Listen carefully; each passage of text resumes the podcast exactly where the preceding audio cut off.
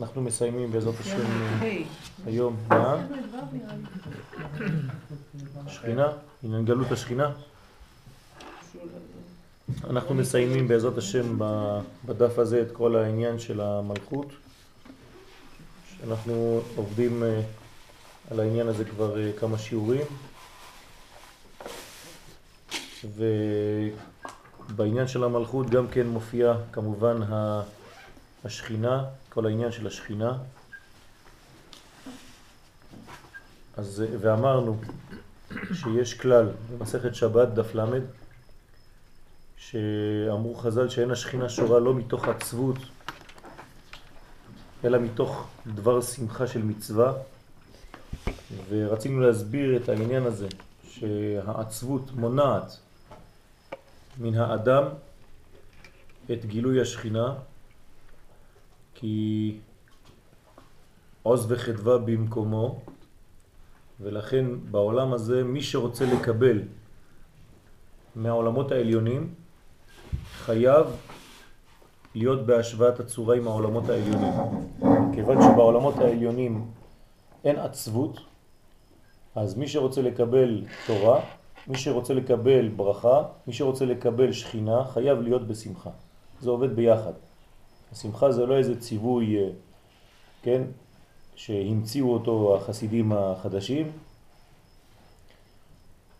אלא זה דבר שהוא הבסיס של עם ישראל. השמחה חייבת להיות בקרב האדם כדי לקבל כל דבר שבקדושה. ולכן חז ושלום העצבות מביאה לעצלות ואין שמחה, אין התעוררות של הלב לעבודת השם, לא יכול לעשות תיקונים. וכדי לעורר את השמחה הזאת, סיימנו, אני זוכר עכשיו בשיעור, שאמרנו שהחסידים הראשונים היו שוהים שעה שלמה לפני התפילה כדי להסתכל על כל הבריאה ולהבין איך הקדוש ברוך הוא עשה את החסד הגדול הזה וממילא להתמלא בשמחה, ברגש של שמחה ומתוך השמחה הזאת להיכנס לתפילה. אנחנו עכשיו בו' עניין גלות השכינה. השכינה היא נוקבה דזה. אין לנו עדיין תלוח, עוד מעט נקבל אותו גם כן בעזרת השם. השכינה נקראת נוקבה דזה. כלומר, בציורים שלנו, כן. יש לכם את הדפים של הציורים? הבאתם אותם? אף אחד לא הביא. לא, אני. נוקבה דזה זה המלכות, היא נמצאת פה. אנחנו בקומת הספירות פה. קטר, חוכמה ובינה, זה העולמות העליונים, נקרא ג' ראשונות, או חוכמה, בינה ודעת. והזין תחתונות, כשהבניין של החמישה, כן, יחד עם היסוד נקרא זעיר אנפין, או בקיצור זה, או וק, וו קצוות, והחלק התחתון נקרא מלכות, והיא סוד השכינה. אז השכינה היא הנוקבה דזה, זה זה החלק הזה, בתורת הסוד אנחנו קוראים לחלק הזה הקדוש ברוך הוא, קודשא בריחו, ולחלק התחתון אנחנו קוראים שכינתה, מלכות. לשם ייחוד קודשא בריחו ושכינתה. מי שלא מבין הוא יגיד מה, יש דברים יותר עליונים מהקדוש ברוך הוא.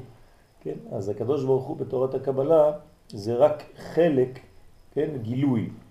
כן? אז אנחנו קוראים ל, ל, למה שאנחנו קוראים בפשט הקדוש ברוך הוא, בתורת הקבלה זה נקרא אין סוף ברוך הוא. כן? שאין לו אפילו הגדרה. אז לכן, לשם ייחוד קודשא הוא שכינתה, זאת השכינה, מלכות. אז השכינה היא הנוקבה דזה, ועניין השכינה היא שהיא בגלות בין הקליפות הוא. לפעמים השכינה יורדת, כן? אתם רואים שהיא בסיום המדרגה פה. מה יש מתחת? אז כשאנחנו גומרים את כל העולמות, כן, מתחת יש את עולמות הקליפה. זאת אומרת, מה שנקרא חיצונים. כשיוצאים מהרשות של האחד, יש את החיצונים. שם, חז ושלום, זה הגלות. גלות זה פיזור. אתמול בערב למדנו על השיעור שכשיוצאים לגלות, חז ושלום, אז אה, נופלים למדרגה של עולם הנקודות. זאת אומרת, כל אחד הוא נקודה נפרדת. ישנו עם אחד בשורש, אבל מפוזר ומפורד בין העמים. זה מה שראה המן, הרשע, כדי לקטרג על עם ישראל. וכשיש מצב כזה, אז כמובן שיש גלות, אין גילוי. שכל זמן שהענפים מן השכינה, רחמנא ליצלן, רוצה לומר, סליחה, נשמות ישראל, הם נתונים בין הקליפות שטרם נתבררו מביניהם, אז יש מדרגות שנפלו לתוך הקליפה וצריכים בירור, צריך להעלות אותה משם, אז השכינה כדי לפרנס ענפיה הקדושים צריכה לפרנס את הקליפות השולטות על ענפיה בעת ההיא. כן, השכינה יש לה ילדים, הילדים נפלו לתוך הקליפות והיא צריכה לצאת, להוציא אותם משם, אבל כדי להוציא אותם משם הם צריכים לצאת חיים. כדי לחיות הם צריכים אוכל. אז היא מפרנסת אותם אפילו כשהם בזמן הגלות. זאת אומרת, כל הנקודות של האור, השכינה מפרנסת אותם והיא חייבת לפרנס את כל האזור שם. אז מתוך הפרנסה הזאת גם הקליפה עצמה יונקת וגם החלקים של האור יונקים עד זמן הבירור.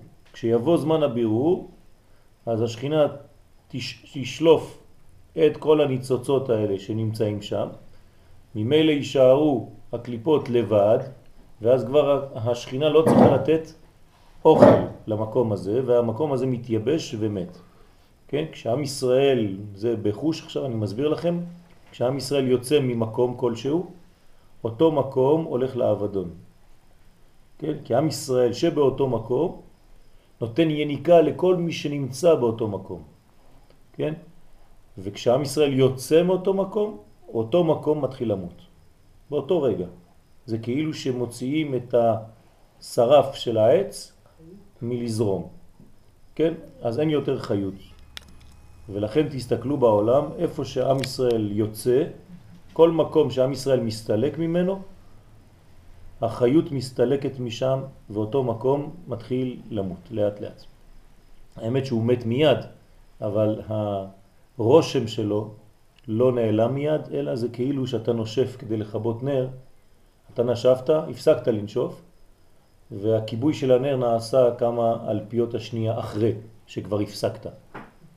אז היום אם אתם רואים עדיין את האויבים שלנו זזים ורוקדים, זה לא בגלל שהם אה, חיים, זה בגלל שמישהו נשף כבר, נשפת ברוחך כי שמו ים, והנשיפה הזאת כבר הרגה אותם, וזו התנועה האחרונה, כן? אז ככה יהיו, בעזרת השם, נופלים כל אויבי ישראל. ולפי שאין מגיע לנשמות ההן מן השפע המושפע לקליפות בעבורן, כי אם התמצית. לכן צריך להשפיע שפע גדול לקליפות למען יהיה התמצית המגיע לנשמות. זאת אומרת, מי לוקח את, את רוב הברכה כשהאור נמצא בתוך הקליפות, הקליפות יונקות את הרוב ונותנות קצת, כן, שיריים לנקודות של האור שנמצאות שם. תדמיינו לעצמכם שיש לנו חז ושלום, כן, אה, חיילים שנמצאים בשבי,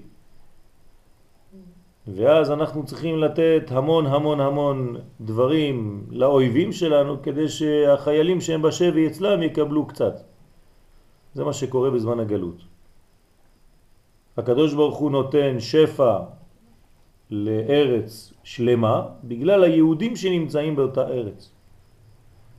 אם יש יהודים בארצות הברית, אז הקדוש ברוך הוא נותן שפע גדול לאמריקה. ברכה גדולה, דולרי ועושר, בשביל מי? בשביל היהודים שנמצאים שם. ברגע שיהודים יצאו משם, הכל יתמוטט. אותו דבר בכל הארצות.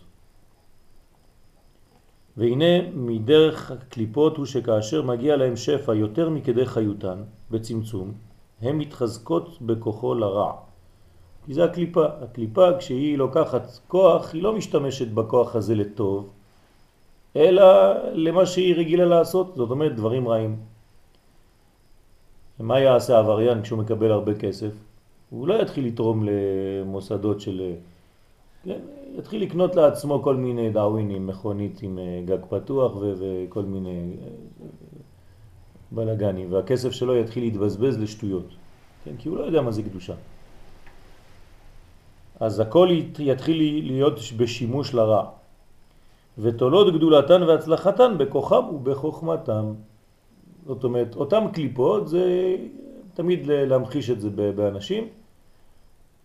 מי, מי נתן לך את כל הברכה הזאת? אני, לעצמי. מה, זה לא הקדוש ברוך הוא? מי זה הקדוש ברוך הוא? אני לבד, מה, עבדתי, עשיתי זה וקיבלתי, מה אתה רוצה ממני? אין אותו דבר, אין שום דבר מגיע מלמעלה, כמובן, ככה זה הרשעים. לא מבינים שכל הברכה באה מלמעלה, מהקדוש ברוך הוא, מריבונו של עולם. אז תולים הכל, את כל ההצלחה שלהם, גדולתם רק בחוכמם, בחוכמתם, סליחה, ובכוחם הם. ומתגאות בכוחם נגד השם ונגד ישראל. ככה כל הקליפות אומרות, הנה אנחנו יונקות שפע גדול, והקדוש ברוך הוא במרכאות מוכרח לתת לנו את זה. אם יש בכלל הקדוש ברוך הוא, עובדה אנחנו מקבלים את כל השפע. אז זה נגד השם ונגד ישראל.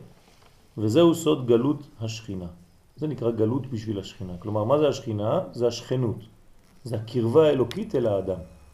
ברגע שהשכינה יורדת לגלות, אז היא, כן, נותנת אוכל, מזון. אז מה אומרים? אתם רואים? גם השכינה עובדת אותנו, בשבילנו. כן, כל מציאות השכינה, כל מציאותו של הקדוש ברוך הוא זה בשבילי, אני פה הבוס. זה מה שאומרת הקליפה. שכבודו יתברך מתמעט בבואו לפרנס את ישראל בגלותם, זה צמצום גדול בשביל הקדוש ברוך הוא, דרך שכינתו, שכשהוא מפרנס את עם ישראל הנמצא בגלות, אז יש את המיעוט הזה, את הצמצום הזה, שלום עליכם, ו, וזה צריך תיקון כמובן. אז צריך לצאת מהגלות, והיציאה מהגלות, ואולי...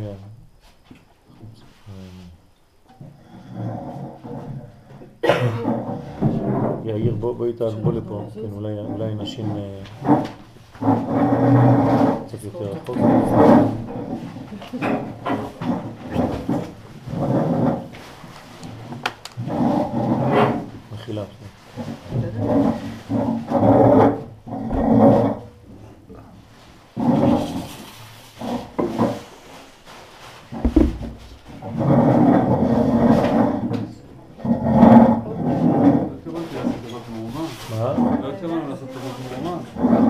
כשאתם באים אתם עושים יום כשאנחנו הולכים אנחנו עושים יום שכל המהומות שלכם תהיינה רק בדברים כאלה. אבל זה איפה גם אוכל? כן. זה כל השכינה שיוצאת לגלות? לא, לא כל השכינה. השכינה נקראת שם בן. בדף שלכם של הציור, כן, החלק התחתון, השכינה הזאת נקראת שם בן. מה זה שם בן? דהיינו הוויה במילוי ההין. בן זה כפל של שם הוויה, י' כ' ו' כ' כפול שניים. כלומר שכינה זה גילוי השם בעולם הזה. י' כ' ו' כ' זה שם השם פעמיים, כמו מראה. אז י' כ' ו' כ' זה 26, יש לו מראה בעולם הזה, גילוי, עוד פעם 26. אז זה שם בן, 52. 26 כפול 2. אז מה שהיה בשורש מופיע בתוצאה. זה נקרא שם בן. לכן המלכות נקראת בשם זה, שם בן, כי היא מופיעה, מגלה את הקדוש ברוך הוא כמו מראה בעולם הזה. זה לא הוא עצמו כביכול, אלא גילוי שלו. כן? כמו שבמראה, איפה נמצא זה שאתה רואה בפנים? אתה לא יכול להיכנס כמה מטרים בתוך המראה ולתפוס אותו, כן? אז יש לנו בעצם אספקלריה, כן? מין גילוי באור חוזר, כן? זה נקרא אור חוזר, כמו המראה. המראה מחזירה לך את, את השקף.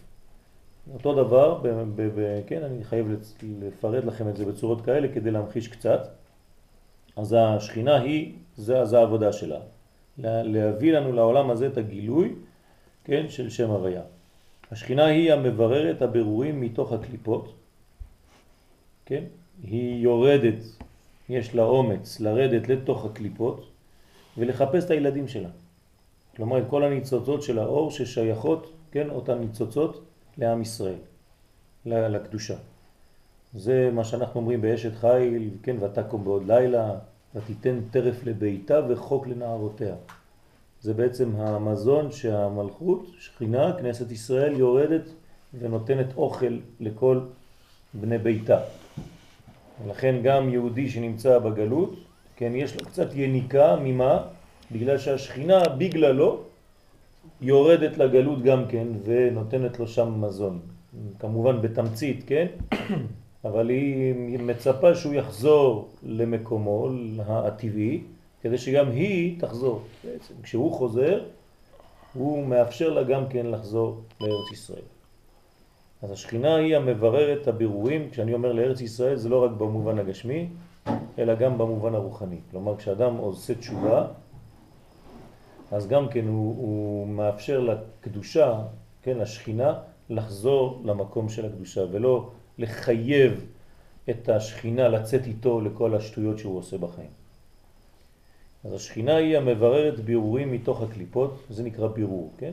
להפריד את הטוב מהרע, ומעלה אותם בבחינת מן, כן, מים נוקבים, כמו מים מצד הנקבה, שעולים למעלה, למעלה לתקנם בסוד הזיווג והעיבור.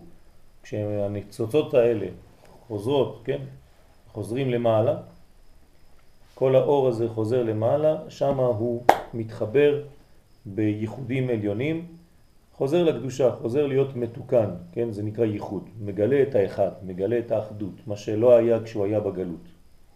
אז כשהוא חוזר הוא מגלה את כל החיבורים בעצם. כשהוא יצא לגלות הוא גילה רק את הקלקולים, את הפירודים.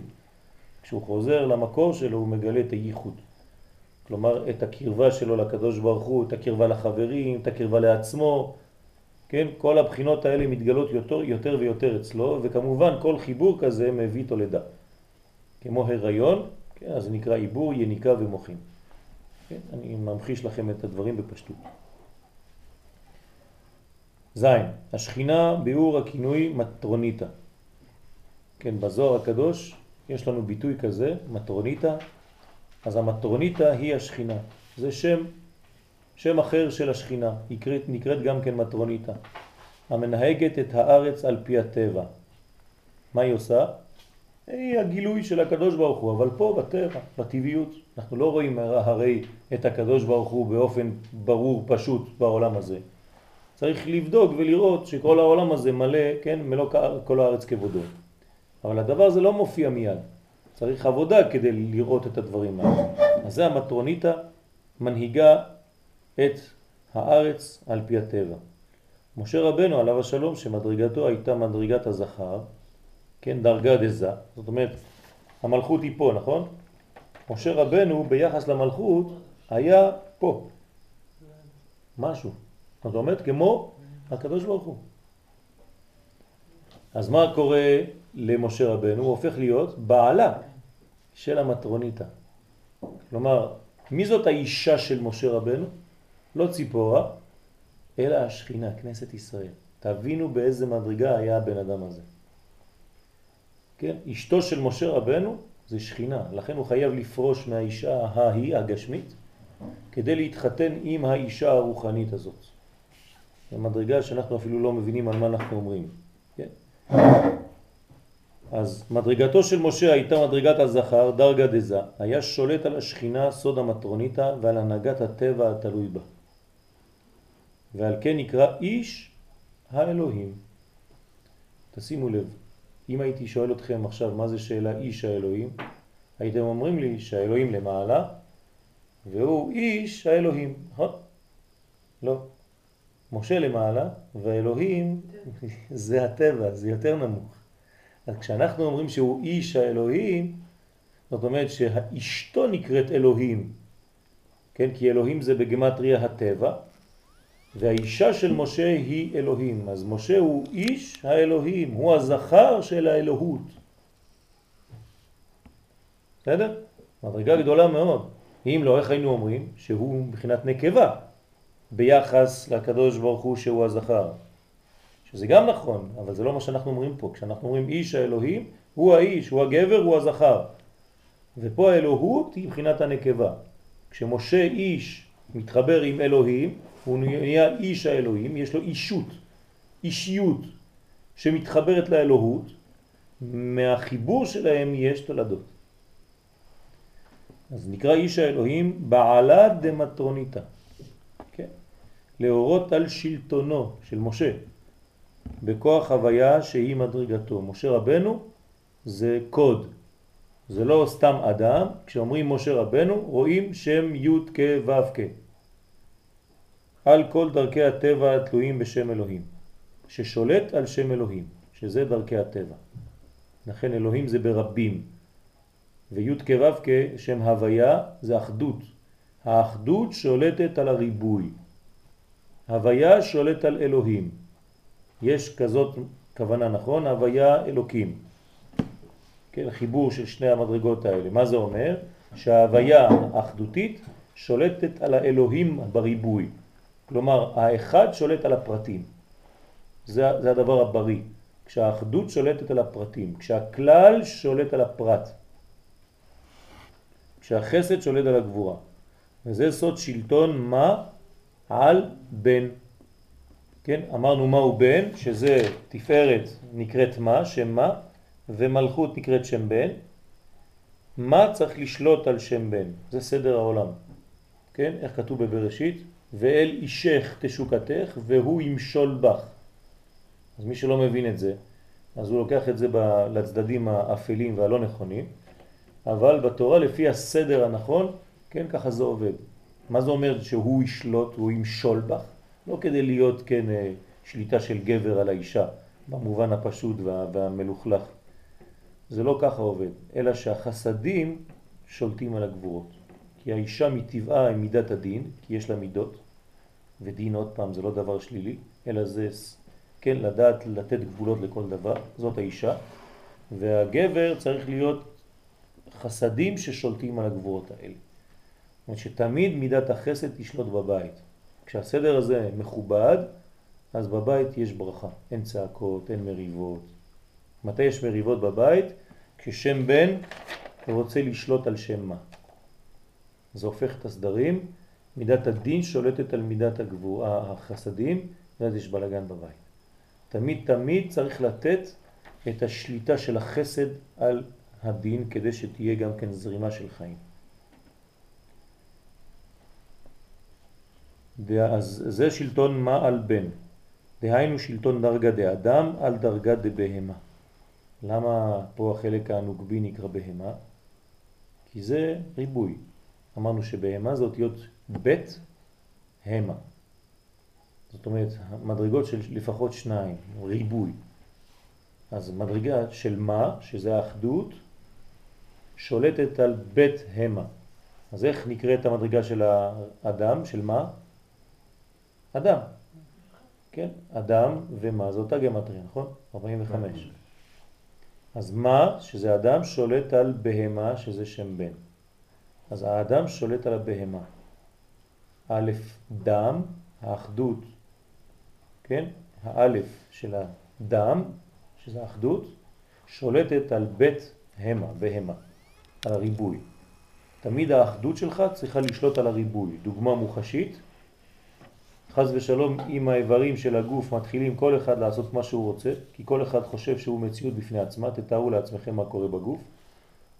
כן, השם ישמור, כן, זה אדם הזה משוגע, הוא הולך ברחוב, תנועות כאלה, כן? אין לו אחדות שולטת. כשהאחדות שולטת על כל הגוף, אז כל איבר ואיבר בגוף הוא נשמע לנשמה הפנימית. והוא לא עושה פעולות באוויר. חז ושלום, יש מחלות כאלה, שאנשים אפילו לא יכולים להכניס משהו לפה. כן? צריך להם רבע שעה כדי חז ושלום לאכול גלידה, כן? הכל נכנס להם, לא יכולים, לא שולטים. כן? השם ישמור. למה? בגלל שהאחדות לא שולטת בגוף. אז כל פרט ופרט, כל איבר ואיבר עושה את מה שבא לו. אם ניכנס קצת יותר פנימה לאיברים הפנימיים והבסיסיים של האדם, זאת אומרת התאים, חז ושלום אתם יודעים מה זה, למה זה מתורגם, כשכל תא ותא עושה את מה שבא לו. כן, חז ושלום אנחנו קוראים לזה אותה מחלה ידועה שאני לא רוצה אפילו להגיד את השם, שלא תהיה לא עליכם ולא עלינו לעולם ועד. אז זה התאים האלה, כשהם מתחילים להשתולל, כל אחד בעצם נכנס לעולם הנקודי. כל אחד הוא מציאות בפני עצמה, אין לה שליטה של האחדות הכוללת, על אותם פרטים. וזאת המחלה הידועה. לצאת מהמחלה הזאת זה להשליט את האחד בסוד אדם על סוד הבית המה, על הבהמה, על הריבוי. או לפי השמות קודש, להשליט את ההוויה י' כו' על שם אלוהים. בסדר? תמיד אותו עניין, לחזור לאחדות. רחל ולאה. אז אנחנו יודעים שהמלכות, השכינה, יש לה שמות. בתורה היא מופיעה ברמז, בקודים, בשמות שתי הנשים, רחל ולאה, אבל גם כן בעוד כמה שמות, בתנ"ך כולו. לפעמים קוראים לה בת שבע, לפעמים קוראים לה באר, לפעמים קוראים לה אה, אלי שבע, לפעמים קוראים לה זאת, לפעמים קוראים לה ועוד ועוד, ירושלים ומלא מלא מלא שמות, בסדר? מה? אבן. כן? אם היא לא מהצד של הקליפה, כן? כי יש גם אבן בקליפה. צריך להיזהר מהאבנים המתגלגלות.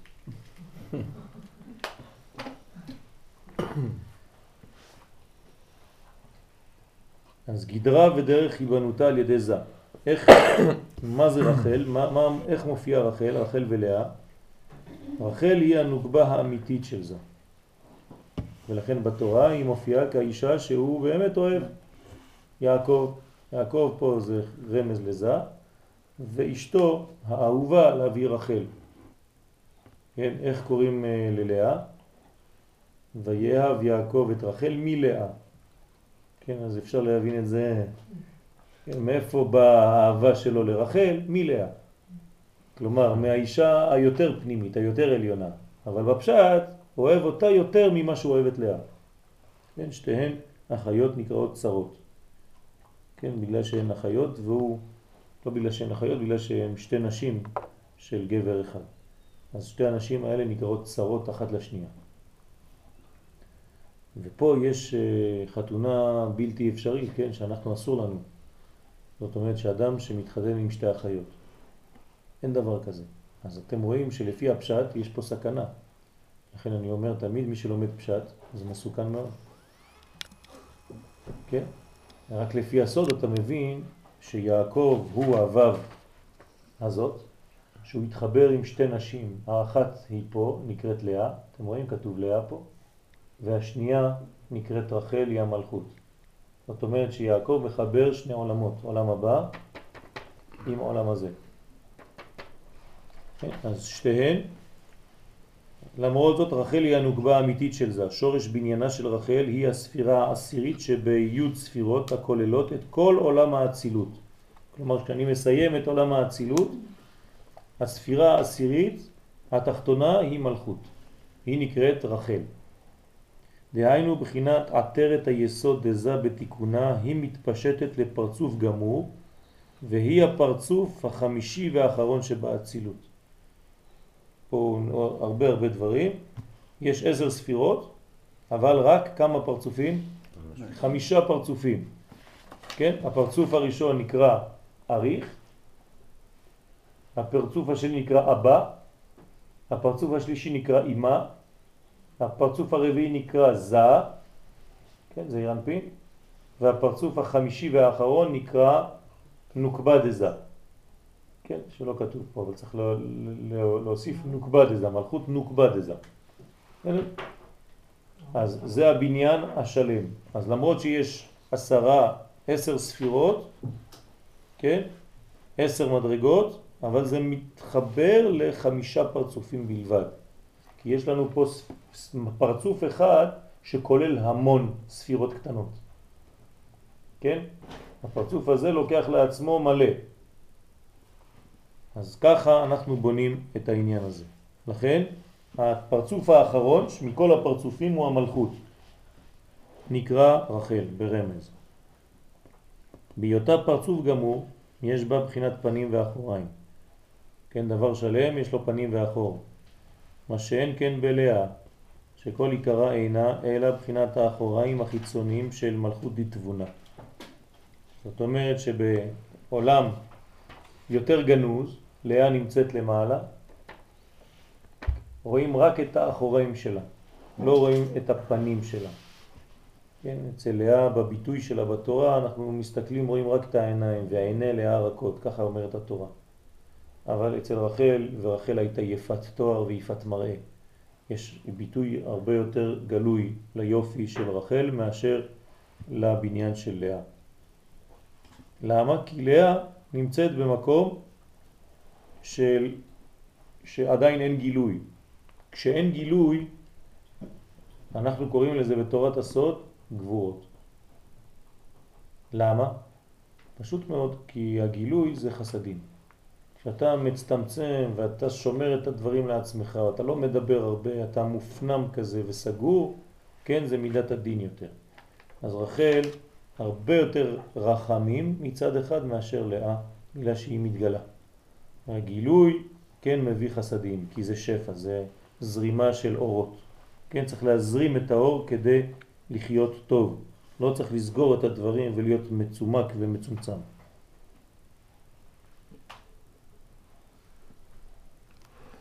רחל נוקבה דזה, אין לה דרך אחרת להיבנות בסוד פרצוף אלא על ידי בעלה. מי בונה את רחל? בעלה. כלומר, הבעל בונה את האישה. אין לה דרך אחרת להיבנות, ככה אומרת פה התורה, כן? שאר ההקדמות של, של האריזל. האריזל מלמד אותנו שהבניין של האישה הוא נעשה על ידי הגבר. כי גם האורות הנמשכים אליה מאימה באים לה דרך זה. כל האורות שהיא מקבלת, היא מקבלת ממנו. למרות שזה לא שלו, גם הוא קיבל את זה מלמעלה, אבל הוא בונה אותה. הוא ממונה על בנייתה. האישה נבנית על ידי בעלה. וניתנים לה דרך נקב שבאחוריו. אז איך החלק הזכר בונה את הנקבה? מהאחוריים שלו. יש לו נקב מאחורה, או מהחלק התחתון של גופו, כן? והמבין יבין, והוא בונה אותה דרך אותו נקב. ומי הם האורות הנמשכים לה על ידי זה? איזה אורות, כן, היא מקבלת ממנו? זה עובר דרכו, הוא צינור, אתם רואים שהוא אות ו', אז הוא כמו צינור ממש, מקבל מלמעלה, מהחלק העליון, בגדול זה אבא ואמא, ומעביר לאליה. אז כל מה שהיא תקבל עובר דרכו, חייב לעבור דרכו. בסדר?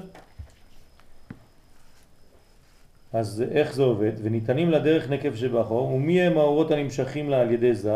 נהווה אומר אורות היסוד דאימה שחליו קצר ואינו מתפשט אלא עד החזה דזה. משם ולמטה דרך הפתח הפתוח ביסוד הנ"ל יוצאים אורות חסדים וגבורות דמוכין דאימה ונגלים בתוך זה מן החזה ולמטה. זאת אומרת, פה זה כבר עולם ומלואו, צריך ציורים והכל, אבל אני מסביר את זה לאט לאט. זה נקרא מוכין. החלק העליון נקרא מוכין. אתם רואים פה יש כמו קטר, זה החלק שעליו אני, אני עכשיו מתרגם את זה לעצמי, בסדר? החלק העליון, קטר, הוא החלק שאני מניח עליו את התפילין. התפילין מונחות כאן, למעלה, ולא כאן. כאן למעלה. זה הקטר, זה הפתח. יש פתח. כן? פתח שהוא פתוח כלפי מעלה. משם כל האור נכנס אליי. פה יש לי אבא ואמא, זה שני המוחים שלי, מוח ימין ומוח שמאל. אתם רואים הרצועות של התפילין? שהן נוגעות פה ופה.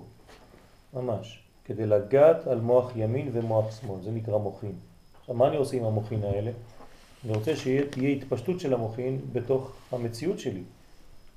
אז דרך הרצועות של התפילין, יש לי בעצם השפעה מכל מה שקיבלתי פה, כן? מוח, מוח ימין, מוח שמאל, והאנרגיה שאני מקבל מלמעלה. עכשיו זה זורם לתוך הגוף שלי דרך שתי רצועות. תשימו לב, זה התחיל באחד ועכשיו מתפצל כבר לשניים. זאת אומרת שעכשיו אני משפיע מן האחדות הזאת, מהקשר האחדותי הזה, שהוא דעת, כן, אני מתפצל לעולם הזה, ויש לי ימין ושמאל כבר. אבל כל הבניין זה כמה שיורד לי יותר שפע מלמעלה דרך הצינורות האלה, כמה שאני יותר בריא בגוף. כי אדם שהוא שלם זה אדם שיש לו מוחין גדולים, אבל גם כן כלים שמקבל את כל האור, כל השפע. עכשיו, השפע הזה, איך הוא נכנס? בתורת הסוד מלמדים אותנו שהוא עובר בצורה כזאת. כן, אם הייתי יכול להמחיש לכם את זה, זה בעצם ספירלה. כן, אז הספירלה הזאת מתחילה מהנקודה שהיא נקראת כתר, והיא יורדת ונוגעת בחוכמה. אז היא, אני בצורה השנייה. יורדת, נוגעת בחוכמה, ומגיע לבינה, ומהבינה לדעת, מהדעת לחסד, גבורה, תפארת, נצח, הוד, יסוד ומלכות. בסדר? מין ספירלה שיורדת ככה. פה אנחנו לא רואים את זה, כי זה, כן, בלי... זה, זה, זה דו-מימדי, כן? אם היה לנו את זה בתלת מימד, הייתם רואים בעצם ספירלה שיורדת, זה מתפשטת. אז האור יורד בצורה כזאת. הוא יורד מפה ומתחיל להתגלגל, הוא עובר דרך אבא, קודם כל. אחרי זה הוא עובר אצל אמא, אמא מגלה את אבא, ואז זה יורד לתוך זה. פה מלמד אותנו פה דבר חשוב מאוד, גם לאמא יש יסוד, אבל היסוד של האישה הוא קצר. אז היסוד של אמא הוא קצר. איפה הוא מגיע? עד חלק של הגרון. אני לא נכנס עכשיו לפרטים. בזה.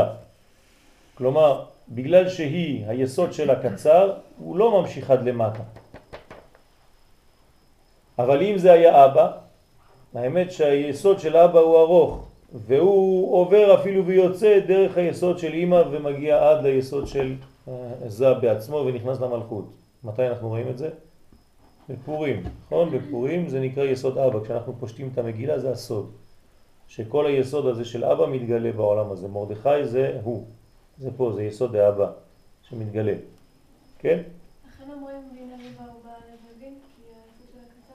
כן, אז היא מגיעה לפה, זה בלב, כן? כלומר בחזה.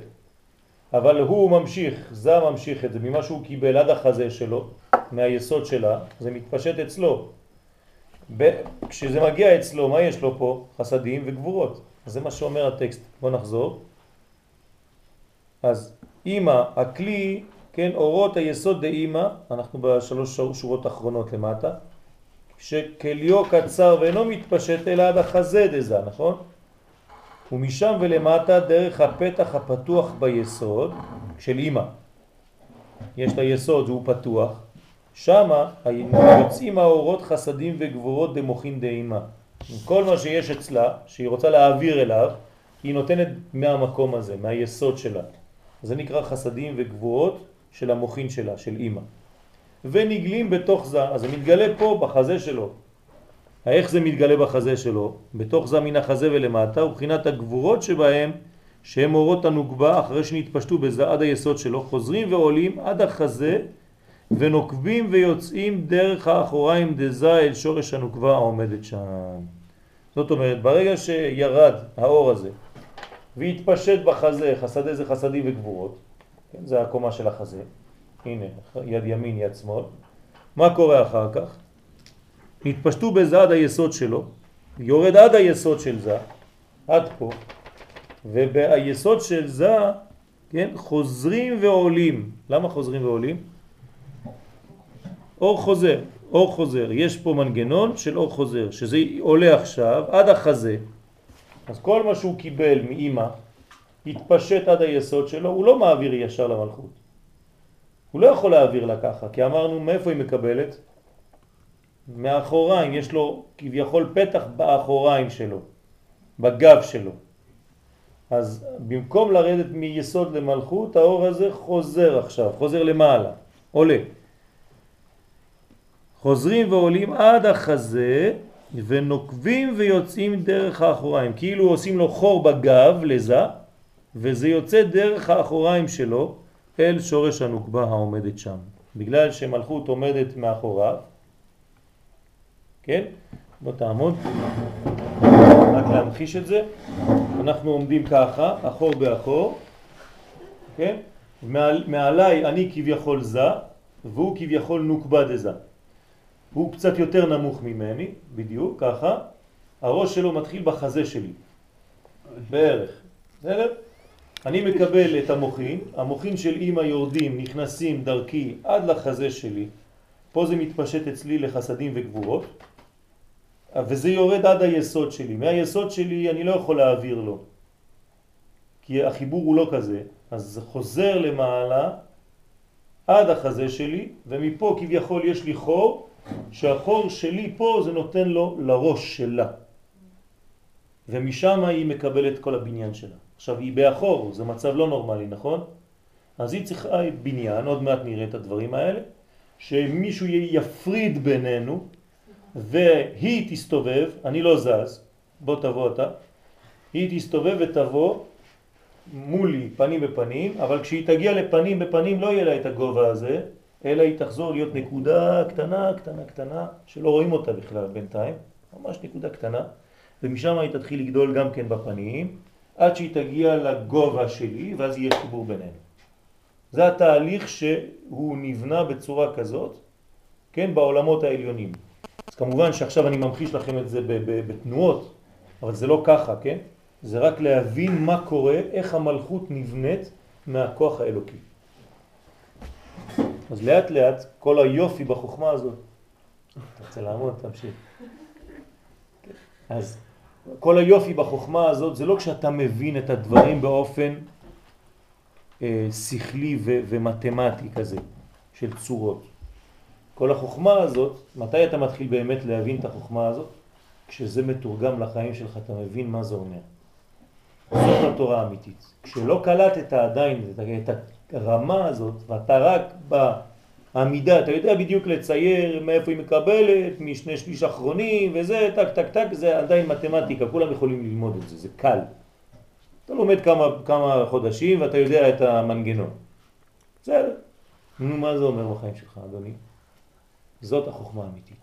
מקובל אמיתי זה לא מי שיודע את העמידה של הפרצופים והוא יסביר לך כמה מוכין יש בזה וכמה בעתיק וכמה בעריך ואיך זה מתפשט וזה וזה וזה. זה בסדר, זה נחמד. זה מתמטיקה, זה טוב, צריך לדעת את זה גם כן. החוכמת הקבלה האמיתית זה כשאני מבין מה זה אומר בחיים. כל מה שציירתי עכשיו, כל מה שהסברתי עכשיו, מה זה בחיים שלי? אה, עכשיו אתה הופך להיות מקובל. אז לא כל מי שלומד נהיה מקובל, אלא מי שמבין בחיים שלו איך הדבר הזה, כן, פועל. זה כבר סוד. זה כבר, זה הסוד. כל מה שהסברתי עכשיו זה רק המתמטיקה, זה הפיזיקה של הקבלה. החלק הפנימי יותר זה החלק של ההבנה וההפנמה, איך בחיים שלי אני מיישם דבר כזה, מה זה כל הציור שעכשיו עשיתי. בסדר? זה לאט לאט יבוא.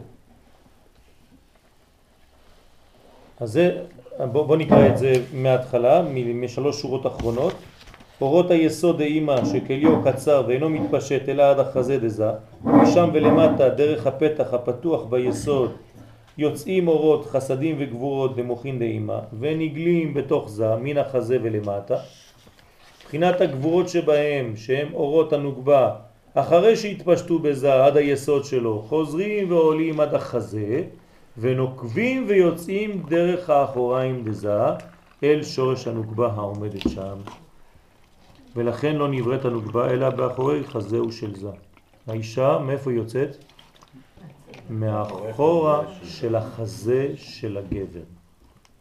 כן, ומי שיבין את הסוד הזה, כן, הבין בעצם את כל מה שקרה בבריאת האדם הראשון עם חווה. לפי שכל הערת הנוגבה הוא מן הגבורות דאימה היוצאות שם אליה. האישה, כן, אוהבת להישען על החלק הזה של הגבר, כן? כי זה מפה זה השורש שלה. כן? או צלע. מקדימה או מאחורה, וזה נקרא צד, כן, הצלע.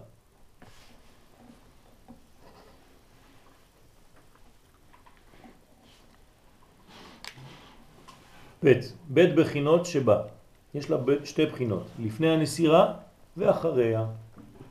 כן, קצת הקדמנו ואמרתי לכם שעוד מעט יש נסירה, הפרדה, כדי להביא אותם פנים בפנים. רחל היא נוקבה דזה האמיתית. אמרנו את זה כמה פעמים. והיא הנקודה העשירית. רוצה לומר נקודת המלכות. מן העשר נקודות הכוללות של כל עולם האצילות. אז היא הנקודה העשירית האחרונה. והנה רחל יוצאת מן התפארת דזה מכוח הערת המוחין של נהי דאימא. עכשיו אתם מבינים את זה, נכון? נהי דאימא זה החלק התחתון של אימא, נכנס בתוך זה והיא בוקע אחרי כל הפעולות האלה מאחוריו, נכון? ונותן לה אורות המאירים בו, ומתחילת הצילותה היא עומדת באחורי זה, היא המלכות עומדת באחוריים שלו, אחור באחור, אז אני רק קצת רוצה להמחיש לכם את זה ולתרגם לכם את זה כדי לא להשאיר אתכם בחלל. מה זאת אומרת שהאישה עומדת אחור באחור בתחילת המצב? זאת אומרת שהקשר שלהם הוא קשר הכרחי. כלומר, אין בחירה חופשית. כלומר, ככה הם נבראו, והוא קשור אליה באופן, כן, שהוא לא בחר בכלל. אבל זה קצת אה, נשמע, יכול להישמע אה, סותר, כי בעצם אה, הם הרי בחרו אחד בשני. מתי הם בחרו אחד בשני? בנישואים, בפועל. איזה נישואים? כשבעל ואישה מתחתנים. אני מדבר עכשיו על הספירות. כן, אני מבינה, אבל אמרת שאנחנו מורידים את זה לכאן. מי אמר שאני... אבל זה לא בנישואים. אני, פה אנחנו נמצאים בחיבור הנשמות לפני הנישואים. כלומר, בחיבור הנשמות האמיתי. פה בנישואים זה אחרי נסירה. איפה הייתה נסירה? בשמיים, לפני שהם ירדו לעולם הזה. כשירדת לעולם הזה, היית נשואה כבר לצוריאל? בטח שכן. בשמיים. כשירדת לפה, הקדוש ברוך הוא הפריד ביניכם. הייתה נסירה שם, הוא ניתק ביניכם. ופה חיפשת אותו במשך שנים והוא חיפש אותך, כאילו חיפש אחר עבדתו. עכשיו הוא בחר בך, שם למעלה הוא לא בחר בך. זה בדיוק על, על זה אנחנו מדברים. את לקחת את הניסויים של פה כאילו זה ההתחלה. לא, זה כבר הסוף. כי במצב הזה של אחור באחור, בעצם כל אחד, בתוך החיבור של הנישואים פה, כל אחד רואה את מה הקשר עושה לו.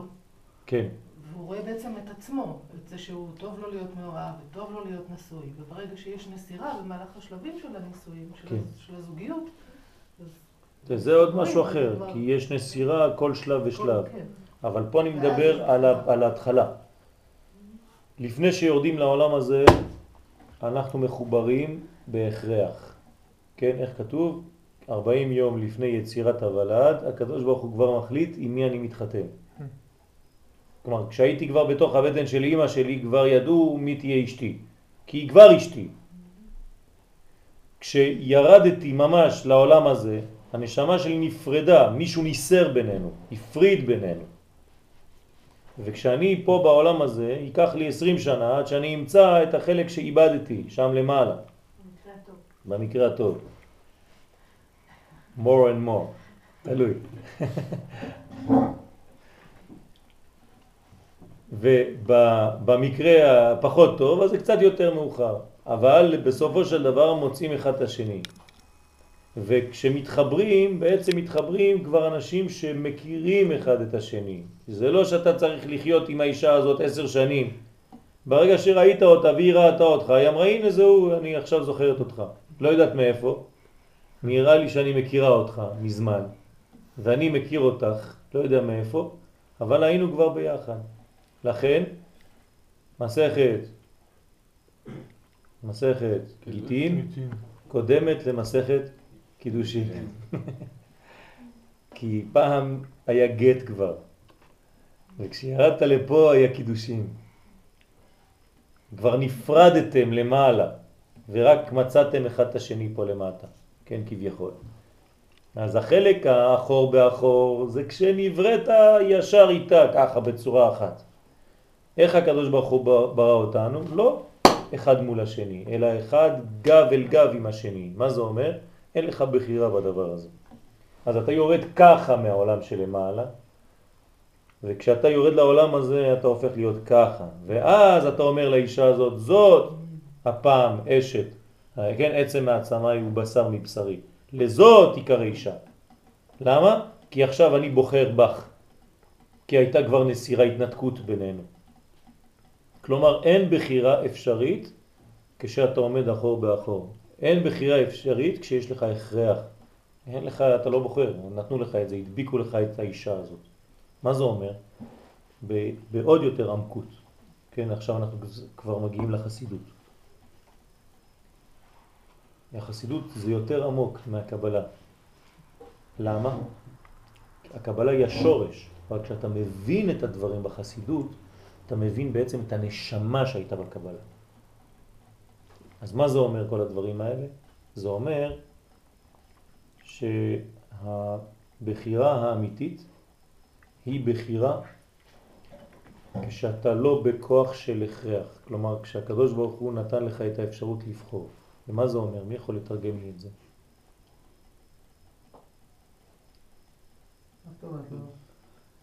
כל עוד והאישה מחוברת אליך בשורש.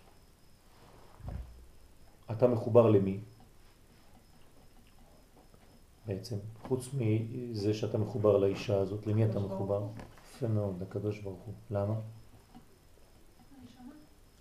כי האישה נקראת רצונו של הקדוש ברוך הוא. לכן היא מברכת כל בוקר שעשני כרצונו. מה זה שעשני כרצונו? מי שלא מבין את זה, אז אומר מסכנה היא שעשני כרצונו, ואנחנו אומרים שלא עשני אישה. זה לא נכון, זה טעות.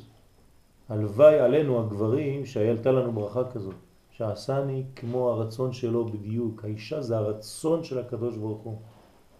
עכשיו, אם הגבר דבוק לאישה, למי הוא דבוק? לרצון של הקדוש ברוך הוא, אבל הוא לא בחר בזה. אז מה אומר לו הקדוש ברוך הוא? בינתיים אתה עושה את רצוני בכוח. אז אני אפריד אותך מהאישה הזאת.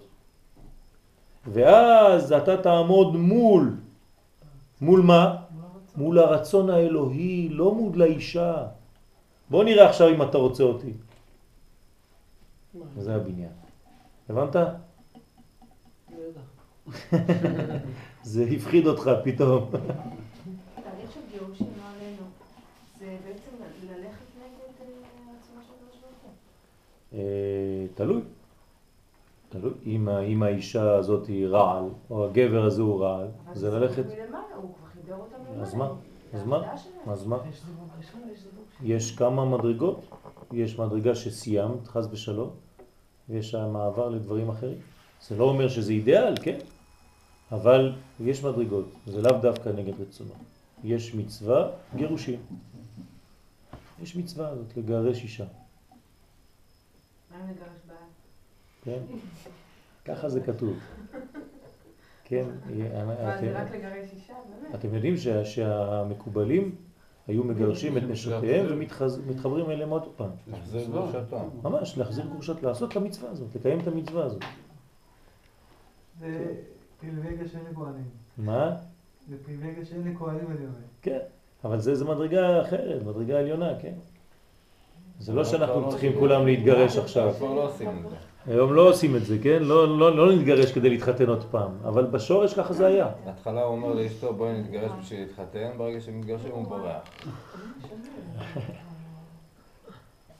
אז, אז הבניין הזה, היא, היא, יש חסר שיעורים שם, ב... חסר שיעורים, אני רואה פה שחסרים שיעורים. תשלימי את החסר. אחרי הלידה בעזרת השם. בשנה טובה. אי אפשר לומר שהמפגש התחתון הוא בחירי. המפגש התחתון הוא כן בחירי. כי אתה בוחר לעצמך את האישה שאתה רוצה. אתה אסור לך להתחתן עם אישה שאתה לא אוהב. זה איסור, פשוט, הלכתי. אבל כל המפגש ביניהם וכל הזה הוא לא דבר בחירי, הוא לא דבר שאתה עושה אותו, זה דבר שנוחת עליך פתאום. מסתובב, כן, הקדוש ברוך הוא מסבב את הדברים האלה. כן, זה לא בחירה שלך. אבל הבחירה שלך בסופו של דבר זה להגיד כן או לא בסוף. אז יש לך בחירה. כן, הרי הרבה אנשים פספסו את החיבור שלהם האמיתי. אז מה? אז יש בחירה. הזוהר אומר שזה לא חשוב, גם אם לא כיוונת בדיוק לאישה ולגבר, אתם יכולים לבנות גם כן. אפשר לבנות, כי זה גם כן חלק מהתיקון. אבל כמובן שאם זה באמת הסוד האמיתי, זה שהיה צריך או זאת שהייתה צריכה, אז החיבור הוא יותר יותר פנימי. כן, היום כל, כל, כל אחד שלמד שניים שלושה שיעורים אומר לך, יש לך את הזיווג האמיתי. כולם יודעים הכל. כן. לא יודע איך הם עושים, אבל ברוך השם, כולם יש להם רוח הקודש. היום אנחנו מתקרבים לגאולה ממש. כן, כולם יש רוח הקודש. אתה רואה איש, איש ואישה נכנסים, כן, זה הזיווג האמיתי שלך, יאללה, צאו. תקשרים, כן, תקשרים. כן. חותמת. ואם זה לא הזיווג שהיה למעלה, זה גם זיווג מהשמיים. נכון, זה מה שאמרתי עכשיו. לא, אמרת גם שיש זיווגים שהם לא זיווגים אמיתיים. אני אומר, כשאנחנו קוראים לזה לא זיווג אמיתי, זה גם כן זיווג. זה חלק מהבניין, כן? יש כמה מדרגות לגבר. זאת אומרת, במילים אחרות, כמה נשים, כמה קומות של נשים. כן. האמת שזה כשהאישה גדלה ומתפתחת יחד איתו. כלומר, אם הוא עבר את המדרגה שלב א' ואת נשארת בשלב א', הוא יהיה בשלב ב', ואת תהיי מתחילה להיות כמו כובד בשבילו, משקל. כי הוא רוצה לעלות. אז את צריכה לעלות לשלב ב' איתו. וכשהוא עולה לשלב ג' את צריכה להתאמץ כדי לעלות איתו לשלב ג', ולכן הוא גם כן צריך לשתף אותך ולעשות איתך חברותות ולימודים וממש חיבור, לא רק חיבור פיזי, זה לא סתם חיבור פיזי איש ואישה, כן? זה הרבה מדרגות. החברות האמיתית הכי טובה לגבר זה אשתו. איתה אתה יכול ללמוד הכי הרבה תורה, כן? כמו שצריך באמת. וכשהוא עולה למדרגה ד' אז את עולה איתו, כן? יש ארבע מדרגות, אחותי, רעייתי, יונתי, תמתי, כן? ארבע מדרגות של זיווג. אשתו היא בהתחלה כמו הבת שלו, אחר כך זה יכולה להיות אחותו, זה יכולה להיות אשתו, ואחרי זה יכולה להיות אימו, כן? יש הרבה נשים, הגבר עטוף בנשים, במדרגות של נשים, כן? בת, אחות, אישה ואימא. כן, ולפעמים סבתא גם. כן, אז צריך להיזהר, כן, איפה, באיזה מדרגה אתה עם האישה. כן, לפעמים הגבר צריך אימא אצל אשתו. הוא צריך למצוא בה את האימא שלו. לפעמים הוא צריך את אחותו, אמרי אחותי את. כן, זה החוכמה כבר. זה מדרגות, זה מדרגות בספירות. כל מה שאני אומר לכם עכשיו זה מדרגות של גילוי, כן, נקודתי בספירה מיוחדת, ולפעמים היא משחקת במרכאות את המשחק של אשתו, ולפעמים במרכאות את המשחק של ביתו, וכו' וכו' וכו', ושל ביתו, כן? אז כל הבניינים האלה מעלים אותנו ומגלים לנו מדרגות מדרגות. כמובן פה כבר גלשנו לעולם של חסידות, מציאותית, אבל אנחנו חוזרים, כל זה, השורש של כל מה שאנחנו אומרים פה, זה בחיבורים הספירותיים, בספירות יש את כל מה שדיברנו עכשיו, רק ברמז שם. אז מי שלא מבין, אז הוא, הוא רק יודע את העמידה של הפרצופים, כן? מלכות עומדת עם זה אחור באחור, ואז המוחין יורדים מנהי דאימא, ממלאים אותו בחזה, ואחרי זה, נו, מה אתה מבלבל? בסדר, הבנתי. אתה יודע לשחזר כמו רובוט, כן? את מה שקראת בזה או באינטרנט. יש לך רב, רב גוגל. לציין שזה לא הוא עטוף בנשים, זה מדרגות של נשים, כן. זה לא שיש לו הרבה נשים. אני מבין שהוא עשה איזה פרצוף כן. שבגלל זה את מגיבה. בהמשך לשיחה. אה. כן. נשים, מה שמפריע לה זה שהגבר מסובב בנשים ולא האישה מסובבת בגברים. נקבה תסובב גבר. כמה סיבובים היא עושה סביבו? שבע. שבע, כן, עד שהוספנו לך אחד, עשית שש. אמרתי להם עוד אחד, כן, חמש עשית בהתחלה, הוספנו לך שניים בסוף. מזל שספרתי. אריק ספרת חמש. אה? אין שוויון, אין שוויון. אין שוויון. לא עניין של שוויון, לא יכול להיות לא בנשים במדרגות של נשים, זה... הכל מדרגות. זה דיוק חשוב. אז זה, זה, זה מדרגות של עטיפות וגילויים שונים. בסדר? מה זה האישה? האישה זה לא, זה לא איזה גוף. האישה זה, זה מלכות, נכון? מה זה מלכות? גילוי. כלומר, כל פעם שהאישה מופיעה בצורה אחרת, היא גילוי אחר. של מי? של תמיד של אותו גבר. אז פעם היא מגלה אותו בצורה לבנה, פעם היא מגלה אותו בצורה אדומה, פעם היא מגלה אותו בצורה ירוקה. כן, אני סתם ממחיש לכם. אבל זה תמיד אחד, תמיד אותו אחד. כן, בשלבים השונים שלו. יש מישהו למטה? שמעתי את הדלת. לא?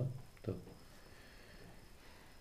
אז רחל היא הנוגבה דזה האמיתית והיא הנקודה העשירית, כן, רוצה לומר הנקודה של המלכות מן העשר נקודות הכוללות של כל עולם האצילות. הנה רחל יוצאת מן התפארת דזה מכוח הערת המוחין של נהי דאימה המאירים בו. אני חוזר עכשיו בטקסט. ומתחילת, מתחילת אצילותה היא עומדת באחורי זה, אחור באחור עמו, מן החזה דזה ולמטה עד סיום רגליו. זאת אומרת הם מחוברים מהחזה ועד למטה. ולא סוף דבר שהיא עומדת אחור באחור עם זה, אלא שאחוריה דבוקים ממש באחורה. הם דבוקים ממש באחור, שמעתי טוב. מה שלומך אלון? אתה אומר לו? כן. מה, על מה הוא אמר לו? על הדלת? עוד אחד אחורה יקירות. מאחוריים.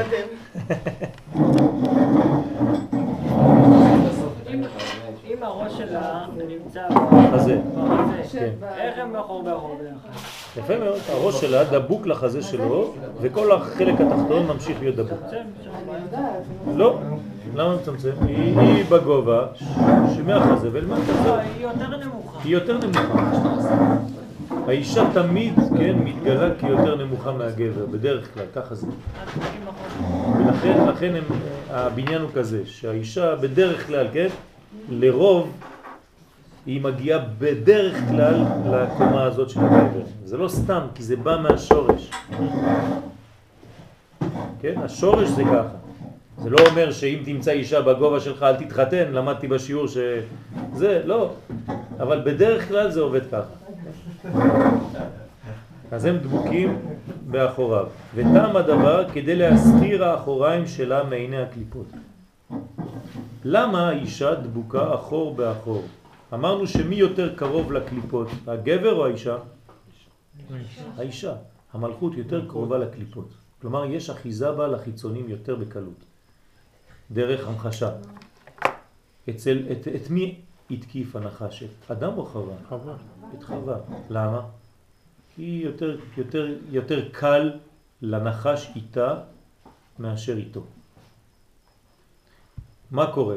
מאיפה יש יניקה? מהחלק שנקרא פנים או מהחלק שנקרא אחוריים? אחוריים, נכון?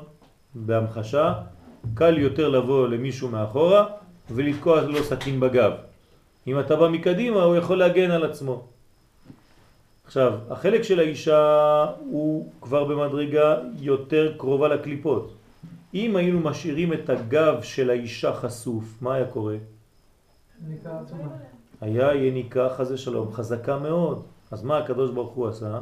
הדביק את הגב שלה על הגב שלו, ואז אין לה כבר חשש שמישהו יבוא מהגב, כי מי שבא להתקיף אותה, מה הוא רואה? פנים שלה. עכשיו הוא הולך אחורה, מה הוא רואה? פנים פנים שלו. יפה מאוד. אז מגנים אחד אז. אחד מגן על השני השני. על ידי שהאחוריים שלהם דבוקים. כן, אתם יודעים שבקראטה עושים ככה. אם יש שני לוחמים נגד עשרה, אז שני הלוחמים לא עומדים אחד ליד השני, אלא אחד גב אל גב עם השני. ואז כל מי שמסתכל רואה רק פנים. אוקיי? שידוע שאין הקליפות מתאחזות אלא בבחינת אחוריים. ומה גם באחוריים של הנוקבה שרגליה יורדות מוות, זאת אומרת הביטוי שהיא יותר קרובה לקליפות, אז צריך לשמור עליה. ולכן כדי לשמור הנוקבה מאחיזת הקליפות, הדביק המאציל ברוך הוא את זון אחור באחור, את הזכר והנקבה אחור באחור, שלא תהיה יניקה לחיצונים. באופן שנשארו פני זה פונים לפנים ופני הנוקבה פונים לאחור. איפה שאתה לא הולך יש פנים. בסדר? יש המחשה לזה היום בלילה, בשבת. כשאתם תרימו את שני הלחמים של המוצי, אתם מדביקים את שני הגבים, כן? הגבות, כן? גב אל גב, ואז אתם רואים פנים לכאן או פנים לכאן של החלה. זה בדיוק ההמחשה הזאת. עכשיו זה לא... זה לא יהיו ועבר?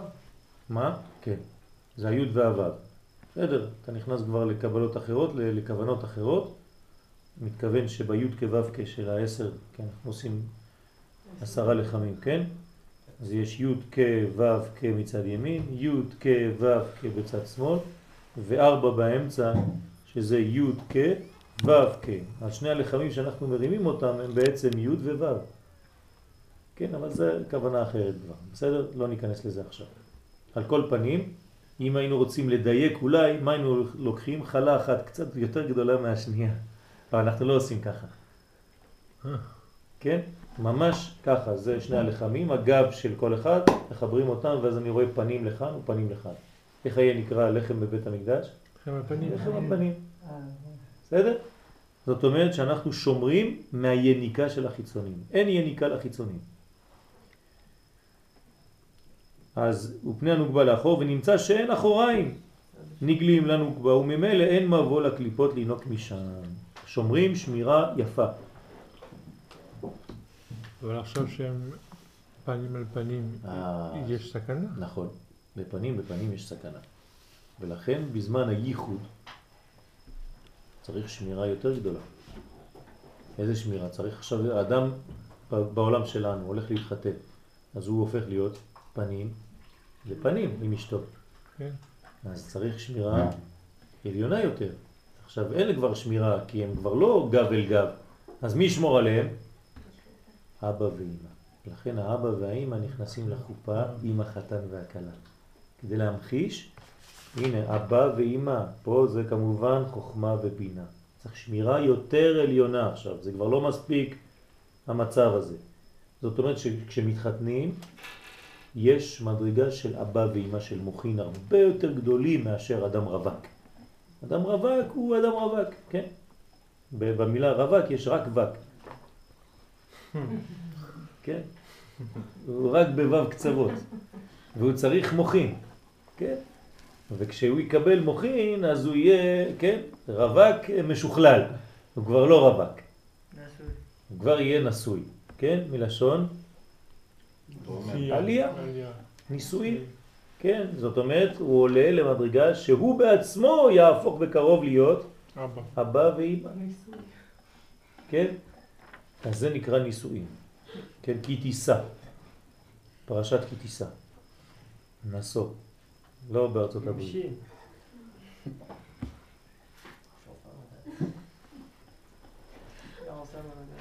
אך אין מצבה זה באחורי זה תמידי כי עד רבה, עיקר מקומה הוא בפניו של זה. זאת אומרת, זה לא נורמלי שהאישה תהיה תמיד גב אל גב עם הגבר. אז בסדר, אתם שומרים אחד על השני מבחינת חיצונים, אבל זה לא הבניין. למה? כי אנחנו לא, מה? לא. רק שאין בחירה, זה כבר אמרנו את זה, בוא נתקדם קצת. אין מפגש, אה? אין מפגש. חוץ מזה, אין גילוי של האדם. מה, זה היא יהיה, היא- היא לא מגלה אותו. בסדר, נכון, היא לא מגלה אותו, זה נקרא מפגש, אין תולדות. אבל מה חסר? קודם כל אין תולדות, מה חסר? כשהם גב אל גב, מה העניין שלהם העיקרי? מה, מה? אמרנו את זה עכשיו. חוסר שמירה. שמירה, נכון? כן. מה, אתה בא לעולם הזה כדי כל החיים שלך להיות בסור מרע? לא. יש זמן שאתה צריך להיות בעשה טוב. סור מרע זה מצב גלותי. אתה רק בורח מכל היניקה של החיצונים. אדם שחי בעולם שלו על ידי בריחה מהחיצונים כל החיים שלו, כל האנרגיה שלו, בשביל מה היא מתבזבזת? להישמר מכל מיני דברים חיצוניים. אבל הוא לא בונה כלום. הוא רק נמנע מאחיזה. בסדר, אבל לא עשית כלום בחיים שלך, כל הזמן ברחת. יש אנשים שככה הם חיים. כל החיים שלהם הם בורחים ממשהו. הם לא הולכים. לפעמים תוך כדי בריחה הוא נתקע במשהו חדש. כי הוא ברח משם. הוא הפחיד אותו, אז הוא בורח, טק, הוא נתקע במשהו חדש. אה, שלום, לא ראיתי אותך, מאיפה אתה? ואחרי זה הוא מתחיל לראות שגם הוא, זה, אז הוא בורח. נמצא כל החיים שלו בבריחות. זה נקרא סור מרע. הרב קוק אומר שזה היהדות שבגלות. היהדות שבגלות זה בורחים מכל המקומות של הרע. כלומר, תברח מהגוי, כן, אמא שלך בבית אומרת לך, אל תתקרב לגויה ואל תתקרב לזה, בבית ספר הזה יש בו גויים והם לא לומדים דברים, אז אני אשלח אותך לבית ספר יהודי, אז בוא תיקח מזה. בורחים מכל מיני מקומות. בארץ ישראל הגיע השלב של עשה טוב. אתה כבר לא רק בורח, אתה עושה. אותו דבר פה. חיבור של גב אל גב, זה רק שמירה מהחיצונים, אבל זה לא בניין. זה לא מצב נורמלי, זה לא אידיאלי. אתה צריך להיות עכשיו פנים אל פנים. אלא שאין הדבר הזה נעשה רק כאשר מתמתקים אחוריהם של זון בסוד המסירה. כדי לעשות דבר כזה, לעבור פנים בפנים, צריך מסירה, תוכנית ההתנתקות. כן, כשיש התנתקות, אז זה כואב כי זה, זה, זה, זה, כן? יש בשר אחד, אור אחד לשניהם. כשהם היו דבוקים גב אל גב, כשמנסרים ביניהם, למי הולך האור? זו שאלה בקבלה, תדעו לכם, אני לא עכשיו משחק איתכם. חצי חצי, זה לא? יפה מאוד. האור מתחלק לשניים. איפה רואים דבר כזה במציאות שלנו? זה מה? בכלל של ספר יפה מאוד. ספר תורה. קלף של ספר תורה. איך קוראים לזה כשחותכים את הקלף לשניים? ב- בעובי שלו. לא דוכסוסטוס. דוכסוס, דוכסוס. כן, שמעתם פעם על המילה הזו? דוכסוסטוס? טוב, אל תחשוב שזה לוקוס והומוס, כן, איזה רומאים או יוונים. דוכסוסטוס. סוסוס זה שחותכים את הקלף באמצע. לשניים, בעובי שלו. קח את זה, ואתה חותך את זה ככה. אתה יודע איזה כוח ואז צריך? יש שניים. ואז יש שניים. אחד הולך חלק לאישה, וחלק הולך לגבר. כן?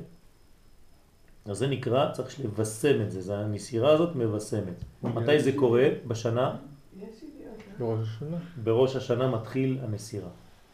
היום הראשון של ראש השנה מתחילים להפריד בין האישה לבין הגבר. כדי להפריד אותם, מה צריך לעשות? קודם כל, הרדמה. כן. הרדמה כללית, ניתוח. זה נקרא דורמיטה. אז הוא נרדם. מתי הוא נרדם? בראש השנה. אז צריך להעיר אותו. מה, איך מעירים אותו? לא הקול כתוב. של השופר, בוודאי. לא כתוב. קול שופר. אורו ישנים מתרדמתכם. זה הקול של השופר. אה, אז השופר לא, מאיר אותנו מהתרדמה. מה? עושה ניתוח, מה אתה הערת? בוודאי, זה נגמר. כי יש רק חלקים שננצרים. כל יום ננצר חלק אחד. ברגע שהוא ננצר, אתה בדורמיטה, אבל אחרי הדורמיטה צריך שתתעורר בחדר אה, אה. התעוררות, כן? אז יש לך עשרה ימים של עשר מדרגות שאתה צריך לנסר. בסדר? אבל ומה בפורים? מה? מה בפורים? מה, מה בפורים? מה קורה בפורים? למה? מה? מה? ישן אלוהים של... או שהחשבון זה היה... הפוך, ב- זה הפוך. פורים זה כבר ההתעוררות. התעוררות. כל השאר זה היה יש- על ראש ישן. שנה אבל? מה? החשבון שלו? שהוא כן, שהוא אומר יש כן, לו עם? כן, כן. רגע, אז מתי הוא מתעורר? מתי הוא מתעורר? בתקיעת שופר. תקיעת שופר מתעוררים, ופתאום מגלים, כל פעם שאתה מתעורר, שיש לך אישה. רואה? איפה היית? היא הייתה מאחורה, פתאום היא הופכת להיות פנים. מה זה אומר בבחינה שלנו עכשיו? שאתה, כשאתה מתעורר מתקיעת השופר בראש השנה, אתה מגלה שאתה עכשיו מול שנה חדשה. עכשיו, האישה זה כבר שנה. השנה החדשה זה ראש השנה. בסדר? ועכשיו זה הראש של השנה. רמז, שמה ננצר בראש השנה? מה מת... מ- הכתרים. הראש, הכתרים. אבל הוא לא העיר אותו. מה? אבל הוא לא העיר את אדם הראשון. כשנמצא רק הראש. אלא כשכל ה... לא, אז הוא העיר- אותו חלקים, ש- חלקים מתעוררים. ש- שהוא... אה, שפת החיים ב- באף, בדרך האף. לא, זה משהו אחר, זה זה כשהוא זה כשהוא לא התעוררות, נולד. זה לא התעוררות שלו? לא. זה זה כשהוא נברא, זה משהו אחר. אז איפה כתוב ההתעוררות שלו בטקסט? כן, זה אני שאלתי אותך. כן. אל תעשה כאילו אתה שואל עכשיו. בדיוק, אין לי זה, אני יכול לנסות לו. עושה לא- לי או חוזר, כן? כן. אבל עוד לא נתת לי- נתתי לי תשובה, מה אתה רוצה שאני אענה לך על השאלה שאני שאלתי אותך? אני מצאתי תשובה, אבל אתה לא מקבל את נו, זה. כן, כי זה לא התשובה. אבל זה תשובה, כן. מה שאלת אותו? התעוררות לעשות. הטעם. מה שאלת אותו אותך? אמרתי לו, כתוב שהקדוש ברוך הוא הרדים את האדם. תראה לי פסוק שכתוב שהוא העיר אותו. שלפי זה עדיין אדם הראשון ישן. וכל הסיפור שלנו עכשיו זה רק החלום זה חלום. של אדם הראשון. הוא חולם אותנו, ואנחנו השחקנים של החלום שלו. מבהיל.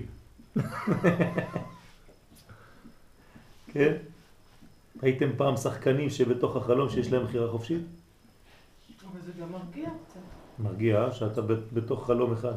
שאתה... אתה החלום של אדם הראשון, בסדר, החלום האלוקי. משהו, כן. כי חלום זה נבואה. אז נכון, מצד אחד זה מרגיע. זה נבואה. מצאתי משהו, אבל זה לא פסוק. זה גימטריה. לא, גימטריה אני לא מקבל. לא מקבל, אבל זה חלק מהתורה. זה ניתן, זה ניתן ב- בהר סיני. נכון, אבל כסוכריה כן, בסופו של דבר. פרפרות. רק לא- לא לא- לא עושים שיעורים עם גימטריה. התעוררות האדם, גימטריה, כן. כלל ישראל בתשובה. זה לא מספיק? זה, זה, זה, זה יפה, לא? לא בגלל הגימטריה זה יפה. האמת שההתעוררות, כן, של, של האדם זה כשהוא הופך להיות עם. אה. בסדר? זה ההתעוררות של האדם. פתאום קם אדם בבוקר, הוא מרגיש כי הוא עם. הוא מתחיל ללכת, שלמה. כן? זה, זה התעוררות עם ישראל. כי הגלות נקראת שינה. וכשאדם נמצא בשינה, זאת אומרת שהוא ברובד של פרטיות. זה אדם ישן. אדם אגואיסט נקרא ישן. לכן הרווקים בעצם ישנים. כשאתה מתחיל להתעורר לחיים, זה כשאתה מתחתן. זה נקרא התעוררות הראשונה. פתאום אתה מתעורר. לא, זה שאדם עומד על- מה? עומד על הם רגליו? רווקים עד הבוקר, אחרי שאתה מתחתן אתה הולך לישון. זה מה שקרה לך. זה שלב ראשון, זה שלב א'. אבל אמרתי כבר ללסלי לזרוק אותך מהמיטה בבוקר אה, בארבע וחצי כדי שתגיע בחמש. בעזרת השם. תגיד אמן. אמן. יופי. אם אתה רוצה אפשר לעשות... זה שאדם-. חסר לנו קצת מניין בבוקר. זה שאדם עומד על רגליו? כן. לא, זה, זה משהו אחר. עומד על רגליו זה בבריאה. אתה, אתה, אתה תמיד מבלבל בין הבריאה של האדם לבין החיתונים שלו. זה משהו אחר. אני אחזור על הטקסט. כן. אז כי מיתוק הנסירה עושה שגם האחוריים יתבשמו. אז זה המיתוק, יש מיתוק בנסירה. כלומר, כשמנסרים אותם, גם משלימים את, ה, את האחור הזה, מבשמים אותו, שומרים עליו. ולא יהיה אחיזה לקליפות גם מהם. ולכן שוב אין צורך לזון להיות אחוריים דבוקים יחד.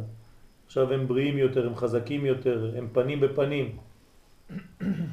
איפה היה לנו דבר כזה? בהר סיני. פנים בפנים דיבר השם עמכם. זאת אומרת, הוא הזכר כביכול ואנחנו הנקבה. ואז הקדוש ברוך הוא מדבר איתנו פנים בפנים. אבל לא- לא יכולים לעמוד. למה לא יכולים לעמוד? שמבקשים מ- ממשה רבנו להיות באמצע. אם זה פנים על פנים, אז מי זה אבא ואמא? יפה מאוד. מי זה אבא ואמא? אז הקדוש ברוך הוא זה הקדוש ברוך הוא, זה פה. כנסת ישראל זה פה, ואבא ואמא זה החוכמה והבינה שבתורה. כן, זאת אומרת סודות התורה. החלק העליון הפנימי של התורה זה אבא ואמא. זה מה ששומר עלינו בהר סיני. דרך אגב, לפני זה מה קרה? הלכנו לישון בלילה שלפני מתן תורה, נכון? אבל צריך להעיר אותנו במה? קולות ומותקים. שופר. בדיוק אותו, אותם סימנים, כן? תמיד אותם סימנים חוזרים. מה הראית לנו בציור שהקדוש ברוך הוא זה זה. זה? כן, התורה היא מעל? בוודאי. לא. התורה היא בינה. משה קיבל תורה מסיני, נכון? אבל הקדוש ברוך הוא... עוד פעם, זה, באיזה שעה הגעת? באיזה שעה הגעת לשיעור? איתו? באיזה שעה הגעת בגללך? שלוש. שלוש. אנחנו התחלנו את השיעור ב-25 אלף. בשתיים וחצי, עשרים וחמישה לשלוש. וזו השאלה הראשונה ששאלתי. יש אנשים שחושבים, כשאנחנו אומרים הקדוש ברוך הוא, בדיוק מה ששאלת עכשיו. אז אני אחזור בשבילכם. אז אני אחזור בשבילכם. בפשט, הקדוש ברוך הוא זה הדבר הכי גדול שיכול להיות, נכון? בתורת הסוד זה גילוי אחד. איך אנחנו קוראים לקדוש ברוך הוא במרכאות בתורת הקבלה? אין סוף ברוך הוא. אז יש מדרגות שהן למעלה מהקדוש ברוך הוא במונחים הקבליים. והקדוש ברוך הוא הוא בזה. ולמעלה מזה, כן, יש בינה וחוכמה. אינסוף? למעלה מהכתר. היית בשיעור בחמש אתמול. כן. משה קיבל תורה מסיני. את זוכרת את הרמז? כן? זה... ומסרה ליהושע. יהושע, כן, סליחה, ליהושע. תורה יש אריך, עתיק ואריך. יהושע לזקנים, זה כאן החוכמה. זקנים לנביאים. נביאים ל... אנשי כנסת הגדולה. לאנשי כנסת. והם, פה חוזר, אמרו שלושה דברים. יהושע הוא כתר? יהושע כן, חלק התחתון שבכתר, שנקרא. יפה, והחלק העליון נקרא. יפה מאוד, ברוך השם, כולם מקובלים. על מי? אה? על מי? מקובלים על מי? כן. על הגברים ועל הנשים. כל אחד צריך להיות מקובל בביתו. זה הדבר הראשון. אם אשתי מקבלת אותי, אני מקובל. אם לא, אני לא מקובל. וכדי להיות מקובל, כן צריך הרבה מדרגות, כמו שאמר הרב סטפסקי. אמת, ויציב, ונכון, וישר, ונאמן, ואהוב, וחביב. כן? עד שאתה הוא מקובל. אם אתה לא כל זה לפני, תשכח מהקבלה. בסדר? ולא יהיה אחיזה לקליפות מהם, גם לשוב אין צורך לזון להיות אחוריהם דבוקים יחד, וממילא הנוקבה באה לפניו של זר ומזדווגת בפנים בפנים עמו. כל מה שקראנו עכשיו זה עץ חיים ממש מהאריזל, כן? שער תיקון הנוקבה, פרק א'. אז יש לנו פה מנגנון אמיתי של בניין. כשנגיע לזמן הגאולה השלמה, כן? זה מה שאנחנו נגלה. מה שהיה לנו במשך כל הזמנים האלה זה בדיוק אותו תהליך, אבל בקומת הכלל. בגלות היינו בתרדמה, אבל היינו במצב של אחור באחור, כן? ואז כמה מדרגות צריך לנסר? עשר. שש מדרגות, והנסירה הזאת היא גרמה מאיתנו שש מיליון מתים בשואה. כך כתוב. אתם יודעים מי כותב את זה? בית לחם יהודה. מי זה בית לחם יהודה? רבי יהודה פתיה. רבי יהודה פתיה כותב בספר שלו לבית לחם יהודה שהוא פירוש על עץ חיים שיגיע זמן, לפני שהוא זה, הוא לא היה, כן? לפני שזה היה, שאנחנו נרדם ותהיה נסירה של שש מדרגות וכן, זה, זה, זה זמן קשה, כי הנסירה זה מסוכן, כי השינה זה מסוכן. אז זה היה הגלות. הוא אומר, אחרי הנסירה הזאת, ישובו בני ישראל להיות פנים בפנים עם השם, מתי זה יהיה? כשיחזרו לארצם. ככה הוא כותב שם. ואז חזרנו לארץ ישראל, ובתוך ארץ ישראל יש לנו נסירות קטנות, כן? מלחמת ששת הימים. זה נסירות קטנות של שש. כן? ויש תרדמות לפני ואחרי, ותמיד אנחנו חוזרים על אותו עניין עד שנגיע לזיווג השלם, וזה יהיה ממש גילוי המשיח. גם ההתנתקות האחרונה זה עוד התנתקות, זה עוד נסירה בשלבים מתפתחים של הגאולה עצמה. אחרי כל נסירה יש אה, כאילו חיבור. חיבור חזק, כן. אחרי כל נסירה יש חיבור חזק. ולכן זה בעצם ירידה שהיא לצורך עלייה. ובחיים שלנו אסור להתייאש כשנכשלים במשהו. זה חלק מהבניין. צריך לשמוח. נכון, זה חלק מהבניין. לא צריך לשמוח לפני, צריך לעשות הכל כדי לא ליפול, אבל בדיעבד, כשאם נפלת חז ושלום, אז תדע לך שזה חלק מהבניין שלך. וצריך להבין מזה שצריך לקום. שבע יפול צדיק וקם. והוליכנו קוממיות לארצנו. כן, קוממיות. כמה קומות? לפחות שניים. בסדר? הכל מתורגם אצל צוריה. יש לו מחשב בראש, מתרגם לו סימולטן. לפעמים אני רואה את זה מיד ככה, לא יודע למה. כאילו דיברת אליי. טוב, לאה ורחל ולאה, גדרן. לאה ורחל הם סוד שני שורשים שיש לישראל. לאה היא השורש הכללי של ישראל. למה כללי? יפה, פנימי יותר, כללי. חיצוני יותר, פרטי. אז לאה היא השורש הכללי של עם ישראל, של רעים ושל טובים מצד היותם... אה? רעים? רעים וטובים מצד היותם ישראל. לא, רעים. כן, אחים ורעים. כן, מצד היותם ישראל. זאת אומרת, לא חשוב מה יהיו, כן, זה לא חשוב, אני מתרגם ככה. כן, לא חשוב מה יהיו, הם תמיד נקראים, אמר רבי מאיר, בין כך ובין כך קרואים בנים. זאת אומרת שכלל ישראל הוא תמיד בקודש, כלל ישראל, כי כל האומה כולה קדושה. כן? זה קלטת אתמול. אה? כל העדה. כל העדה כולה קדושה. אבל בפרטים יכול להיות שיהיו עבריינים, כולם קדושים. כן? ודבר זה משתרש בשורשים גבוהים. איפה זה השורש של אומת ישראל, של כלל ישראל?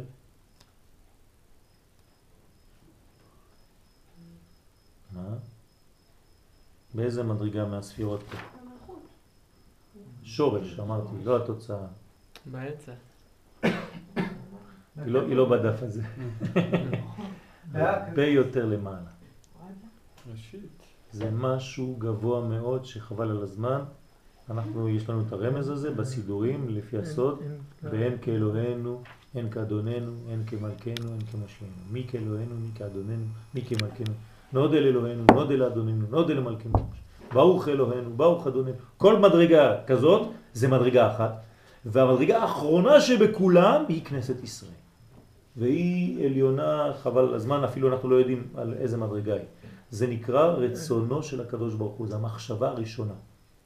כלומר, אנחנו נמצאים במדרגה הכי עליונה של כל הבריאה הזאת, כן? במוח, במחשבה האלוקית. אי אפשר להסביר. כן? ישראל עלו במחשבה, תחילה. מה? הבריאה היא בשביל ישראל. נכון. לא, אבל זה, הבריאה זה כבר יציאה. אני אומר פה על המחשבה הישראלית, מאיפה זה מגיע.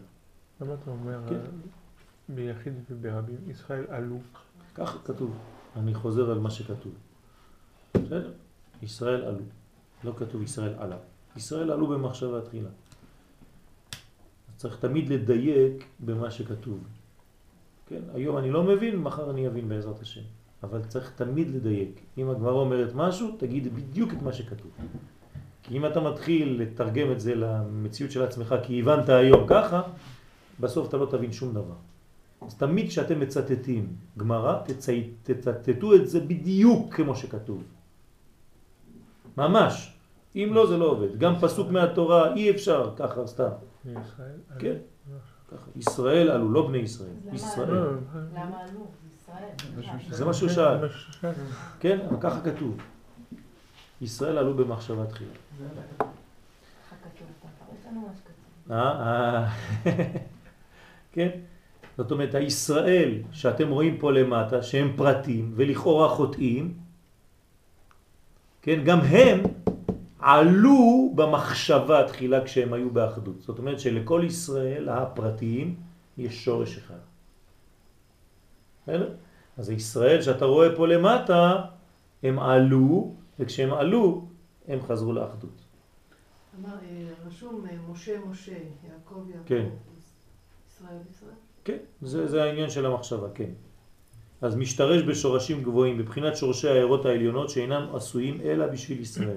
כלומר, כל ההערות הגדולות, העליונות, הכל בשביל ישראל. כל מה שהקדוש ברוך הוא ברא בעולמו, חשב בכלל, כן, אם אנחנו מדברים על המחשבה האלוהית, שבשבילנו זה קשה בכלל להבין, כי אנחנו אומרים הרבה מילים, אבל אנחנו לא יודעים מה אנחנו אומרים, אבל זה מה שיש לנו. זה ישראל, זה המחשבה הכי גבוהה שיש בבריאה כולה. אך אין עיקר ההנהגה תלוי בזה, תלויה בזה, ועל כן נקראת לאה אלמה דאיטקסיה. כלומר, כשאנחנו מדברים על המדרגה הזאת, זה לא מדרגה של הנהגה, זה מדרגה של שורש. אז אם השורש זה מי, לאה או רחל? לאה, אז היא אלמה דאיטקסיה. למה? כי למרות שזה שורש זה עדיין לא הנהגה. אז מי תהיה ההנהגה? רחל. ואם לאה נקראת אלמה דאיטקסיה, עולם מכוסה, איך נקראת רחל לעומתה? אלמה דאיטגליה, עולם של גילוי. שורש זה אף על פי שהוא גבוה מאוד, כן, אלמה דאיטקסיה, אין לו תולדות רבות בהנהגה. זאת אומרת, אנחנו לא מבינים איך מהמדרגה הזאת יש הנהגה בעולם שלנו. כלומר, כדי לראות מה זה הנהגה בעולם שלנו, אנחנו חייבים ללכת לראות את האחרת, את האישה השנייה, שקוראים לה רחל. עם לאה אנחנו לא יכולים להבין איך ההנהגה. כלומר, עם עם ישראל בשורשו, אתה לא יכול להבין איך ההנהגה. אז מה אתה צריך לראות? את ישראל כשהוא בגילויו. אך רחל היא שורש ישראל לפי בחינת מעשיהם. זה, זה מה שאנחנו פה. לפי המעשים שלנו, אנחנו מגלים בעצם את רחל. והוא השורש שנופלים בו המצבים הרבים המתחלפים בכנסת ישראל. זאת אומרת, העולם התמורות, העולם שאנחנו נמצאים בו, יש בו מלא שינויים, נכון? כן, אנחנו בעולם של תמורות פה, של שינויים. ומי זה? זה רחל. כן. אם זה רחל ש- שעושה את הגילוי, כן. למה היא נותנת את הסימנים ללאה?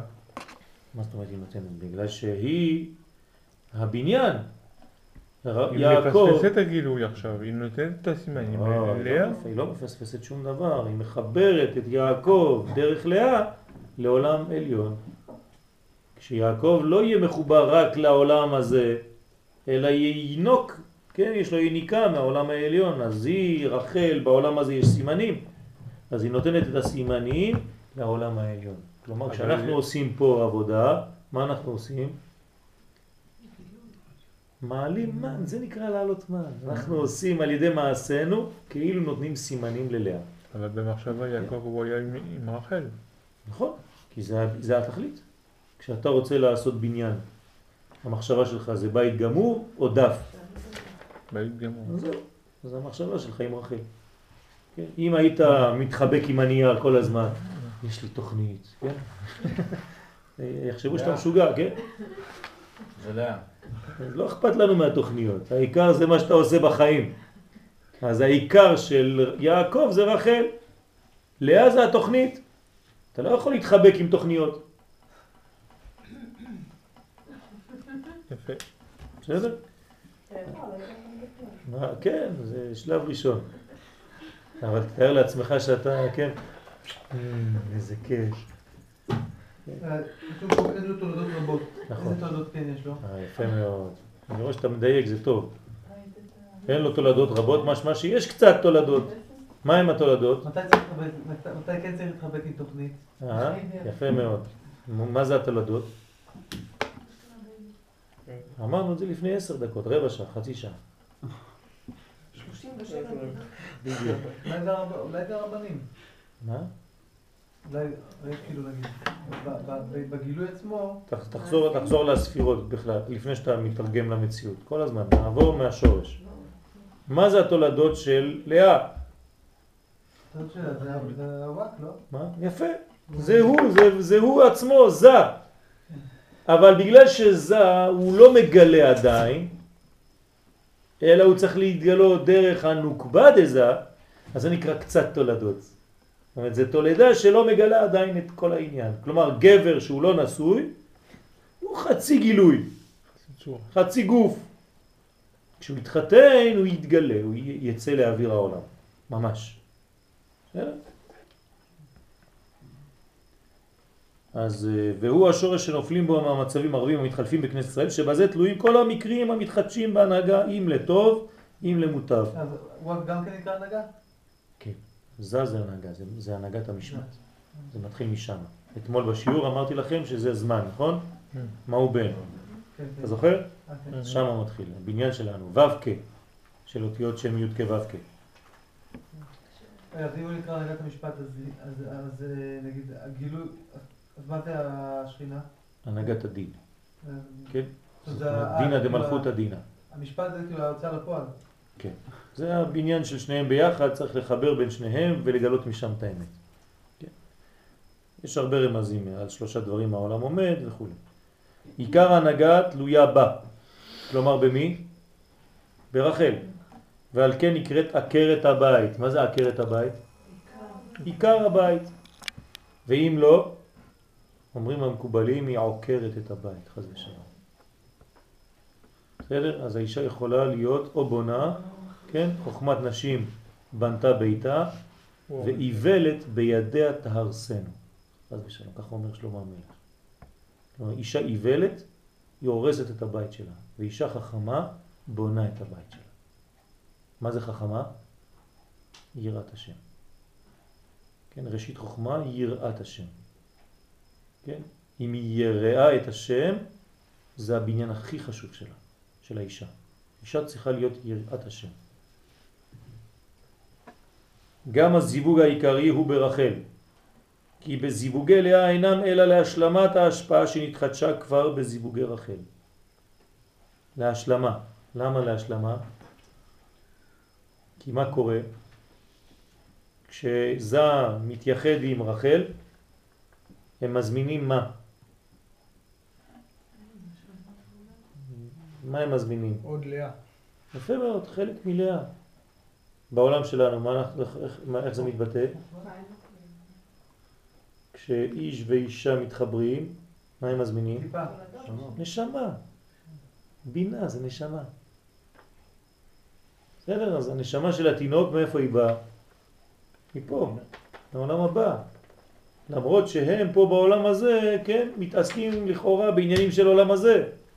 אבל הבניין האנושי מזמין נשמות מעולם הבא.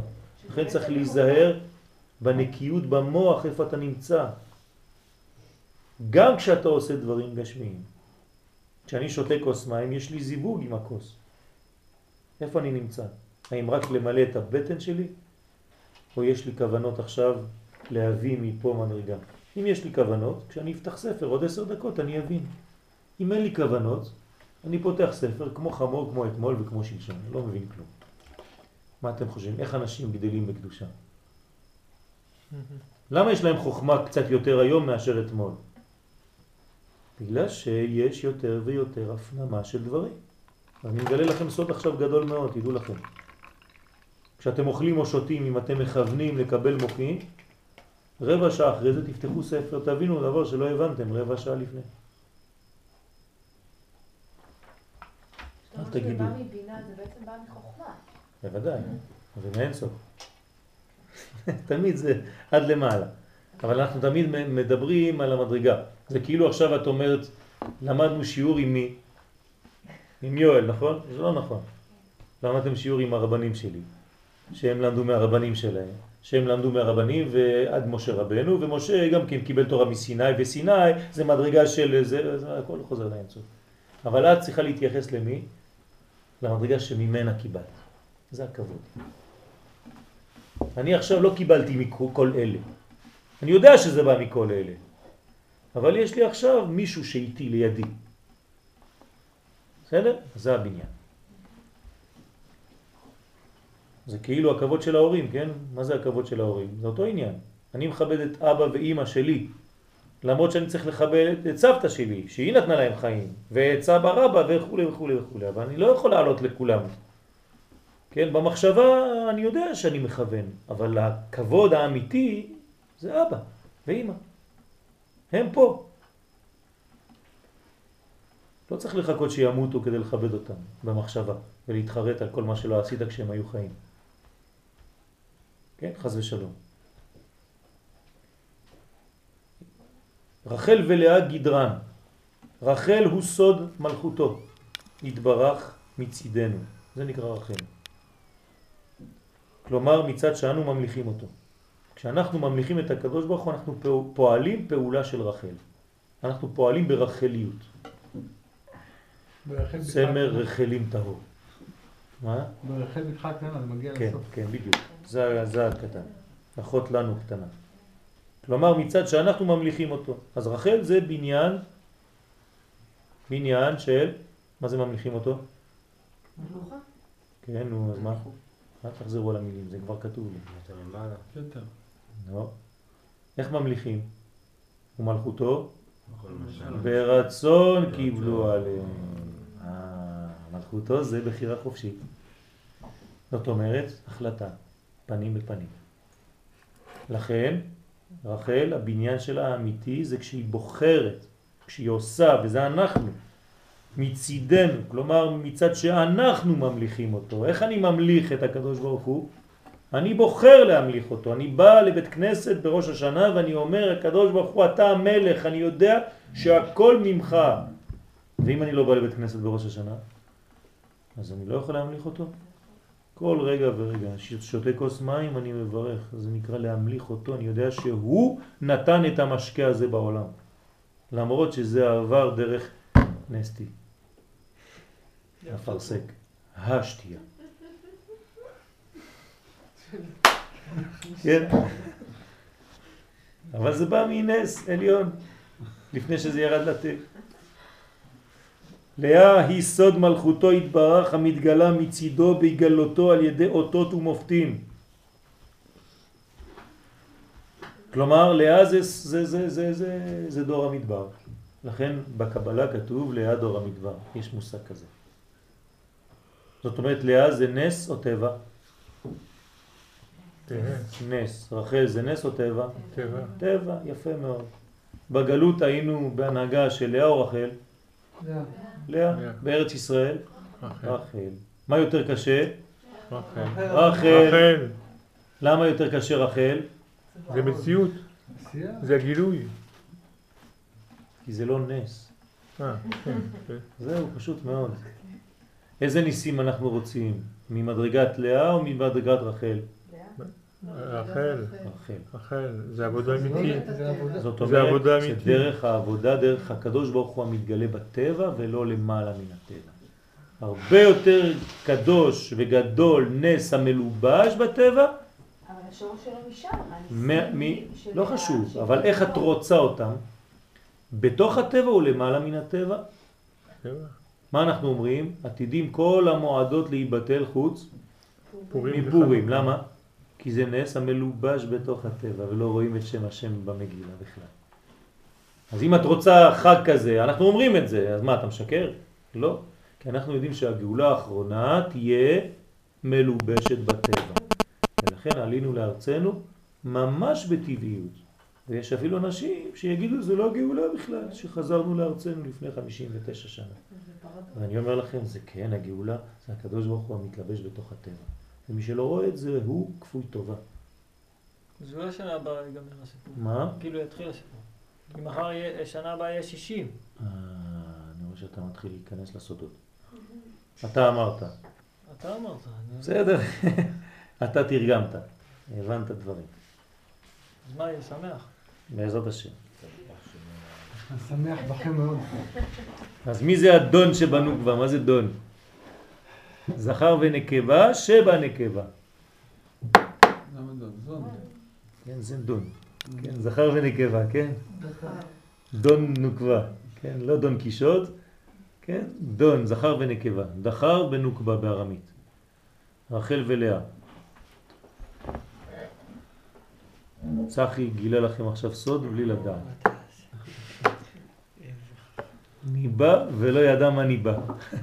ברוך השם. אמרת לנו שזה קשור ל... נכון, נכון, בסדר, בסדר, אבל, עכשיו הוא, מלך. הוא, הוא קשר את זה לשיעור. לשש. נכון, ל-? תמיד אריה אמר לך בפורים שיש לך.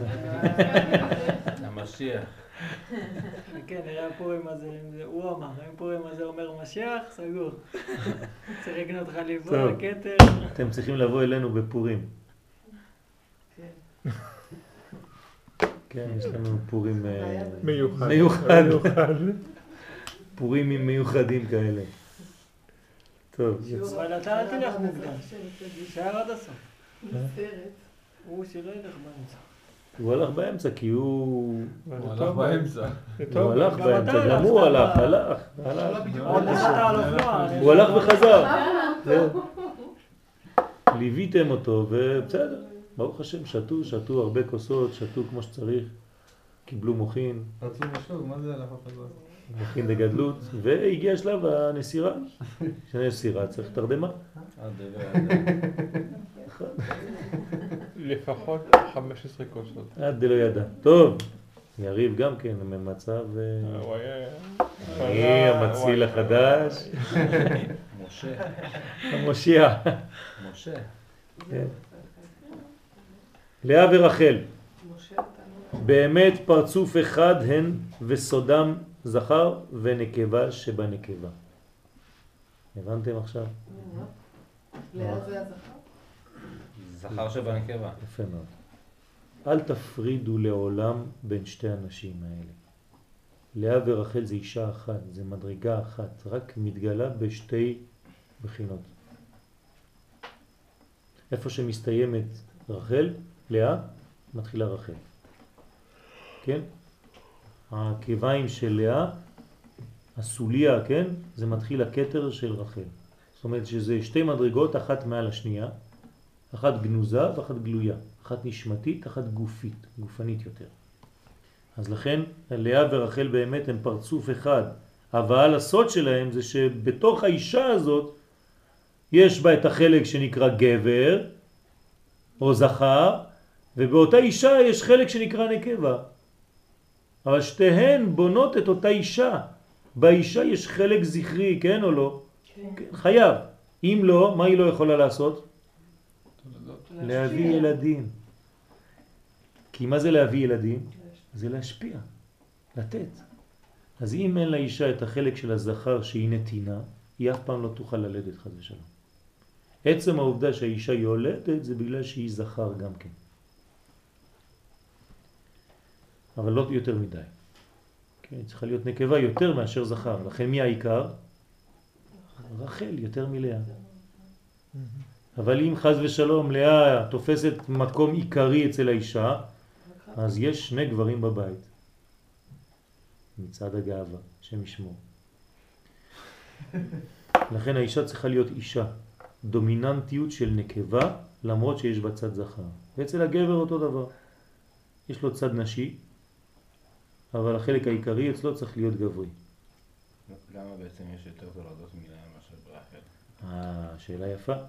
למה יש יותר תולדות אצל לאה מאשר רחל? עכשיו נתתי את התשובה לפני ששאלת את השאלה. כי היא גברית. היא משפיעה. לכן היא נותנת, רחל היא יותר כלי, קיבול. אז מה בעצם נתן לרחל אפשרות להביא ילדים בעצם? הלאה שבה. בסדר? בזמן שרחל עם לאה, הלאה שבה, בית ה' עם אה, דגש בה, שבה. בזמן שרחל עם לאה הפרצוף הוא בריבוי. מה זאת אומרת פרצוף בריבוי? זז. אתה מרגיש את התינוק קופץ ונותן בעיתות.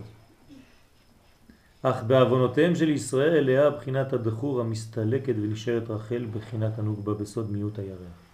כשהן חז ושלום נפרדות אחת מהשנייה, מה קורה? טוב או לא טוב? לא טוב. לא טוב. למה? זה נקרא מיעוט הירח. שמעתם פעם על העניין הזה? יש בעץ חיים שער מיעוט הירח. שער שלם. שהוא מבטא את מה?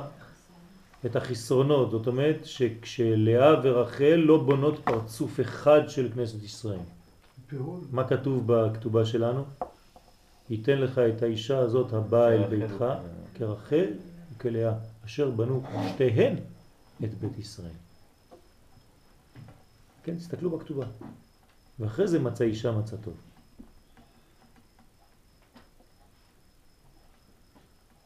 ויאמרו הרשעים לא מצא עוד יותר טוב. כן? אבל זה לא נכון. אבל זה לא נכון. כן? מצא אישה מצא טוב. וזה הבניין. לכן צריך לחבר תמיד את רחל ולאה. מה זה אומר מבחינתנו עכשיו? אני תמיד, אתם רואים, אני דואג תמיד להביא את זה לפה. לא להשאיר לכם את זה בתורה. היינו יכולים ללמוד את כל הלימוד הזה סתם ככה, תיאורטית. אבל אני בכוונה תחילה מתרגם כל שלב ושלב. אז מה זה אומר? יפה מאוד. תמיד להיות מחוברים בשני עולמות. להיות תמיד, גם כשאתה אוכל, גם כשאתה שותה, גם כשאתה עם אשתך, גם כשאתה עם הילדים. להיות גם פה וגם שם. סולם מוצב ארצה וראשו מגיע שמיימה. תמיד תהיה מחבר לאה ורחל בחיים שלך. תמיד. נשמה וגוף. תמיד. אל תפריד ביניהם. וביור עניין זה לפי שרחל היא בחינת עשירית כנגד הבחינה הכול, הכולל, הפרצוף הכולל, דנוגבה. לכן אנו אומרים שבעוונות האדם מסתלקים תשע ספירות עליונות של הנוגבה. שימו לב, חז ושלום, כשאדם חוטא, נשארה לו רק נקודה אחת ותשע מדרגות עליונות בורחות ממנו כביכול.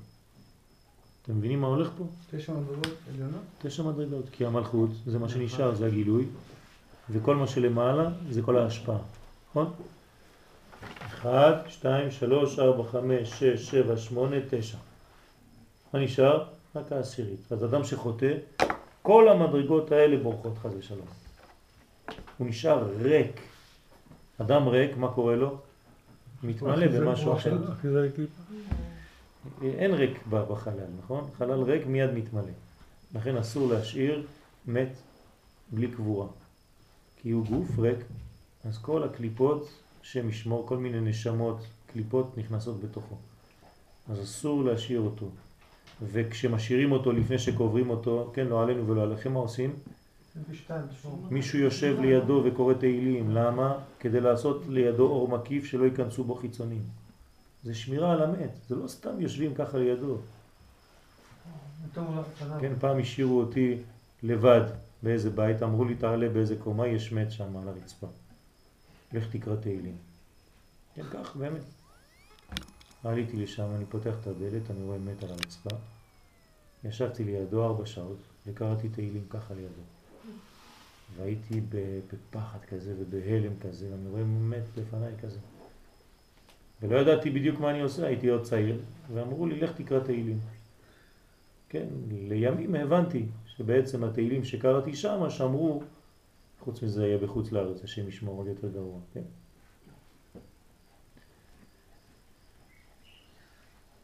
הנה החברים שלנו מתחילים, ברוך השם. אומרים לנו שעכשיו צריך לברך את הילדים.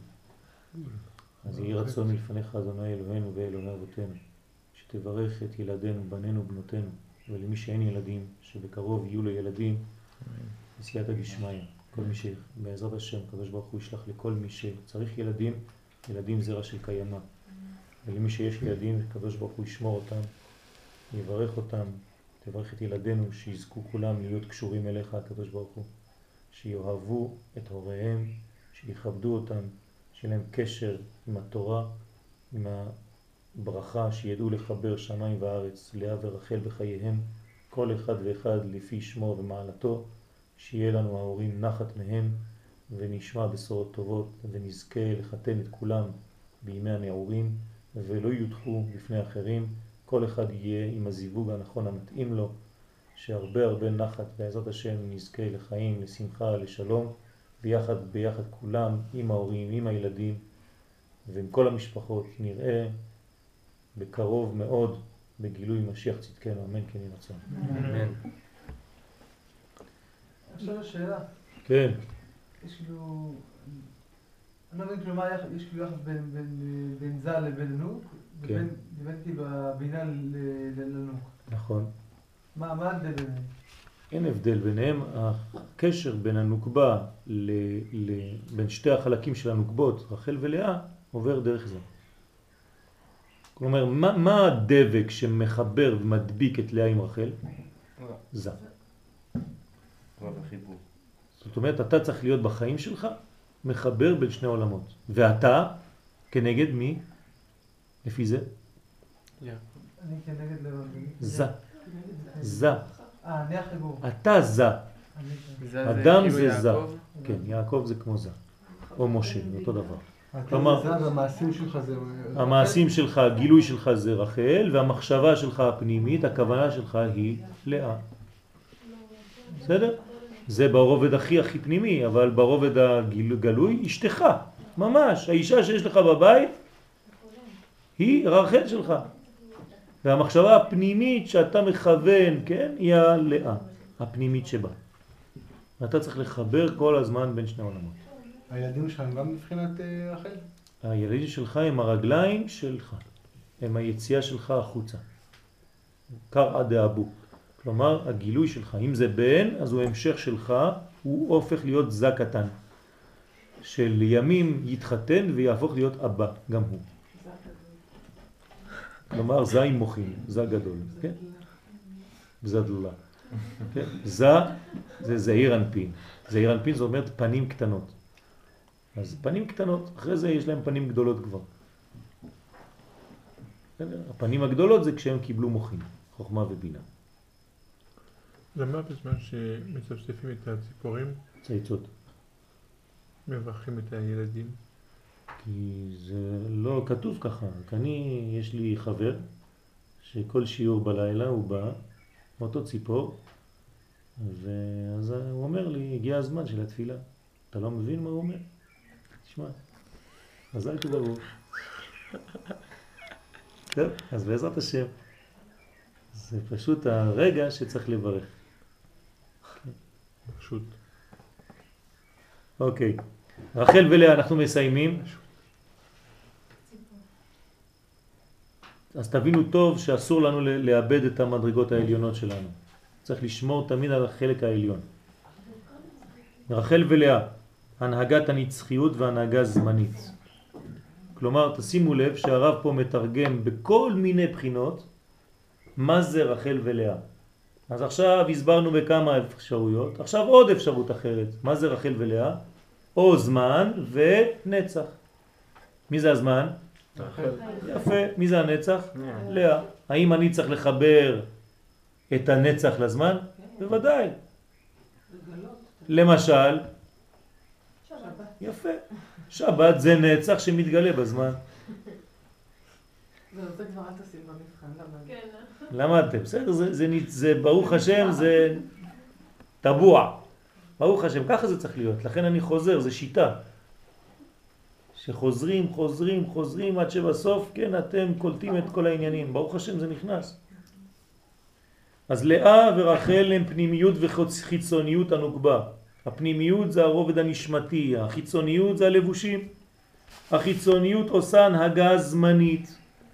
מה זה זמנית? שתלויה בזמן, זה לא זמני, כן?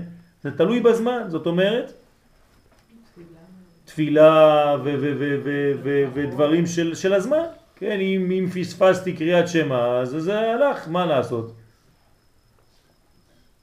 ואם uh, פספסתי מצוות לולב, אז אני צריך לקנות שנה הבאה עוד פעם לולב, וצריך להיזהר. זה תלוי בזמן. אבל אני צריך לדאוג כל הזמן שמה שאני עושה בזמן יהיה נצחי. כלומר, למשל לקום בבוקר לבוא לשיעור. אם זה פעם ב... בסדר, זה הנהגת הזמן. אבל אם זה הופך להיות קבע, כן, קצב, אה, זה משהו אחר. אתם יודעים שרבי עקיבא לא רצה לחזור לראות את אשתו אחרי כמה שנים של לימוד? 12 שנה. היה יכול לחזור רק להגיד לה שלום מותק שלי, נשיקה וללכת. שום דבר. אתם יודעים למה? לא הוא לא רצה שיהיה ניתוק בין 12 לעוד 12. כלומר, יש עקביות בלימוד. זה לא פעם ככה, פעם ככה, כשבא לי, לא בא לי. כן, באמת, כשאי אפשר אז אי אפשר. אבל כשאפשר לא מוותרים. צריך שהעליון, שהנצח יהיה בזמני. תנסה לעשות את זה בחיים שלך. הפנימיות עושה הנהגה נצחיות. מה זה אומר בקשר לבן אדם? שהבן צריך להיות אדם שאפשר לסמוך עליו. אתה לא יכול להיות בן אדם שיום אחד עושה לי פרצוף כזה ולמחרת עושה לי חיוך. אי אפשר לבנות עם אנשים כאלה.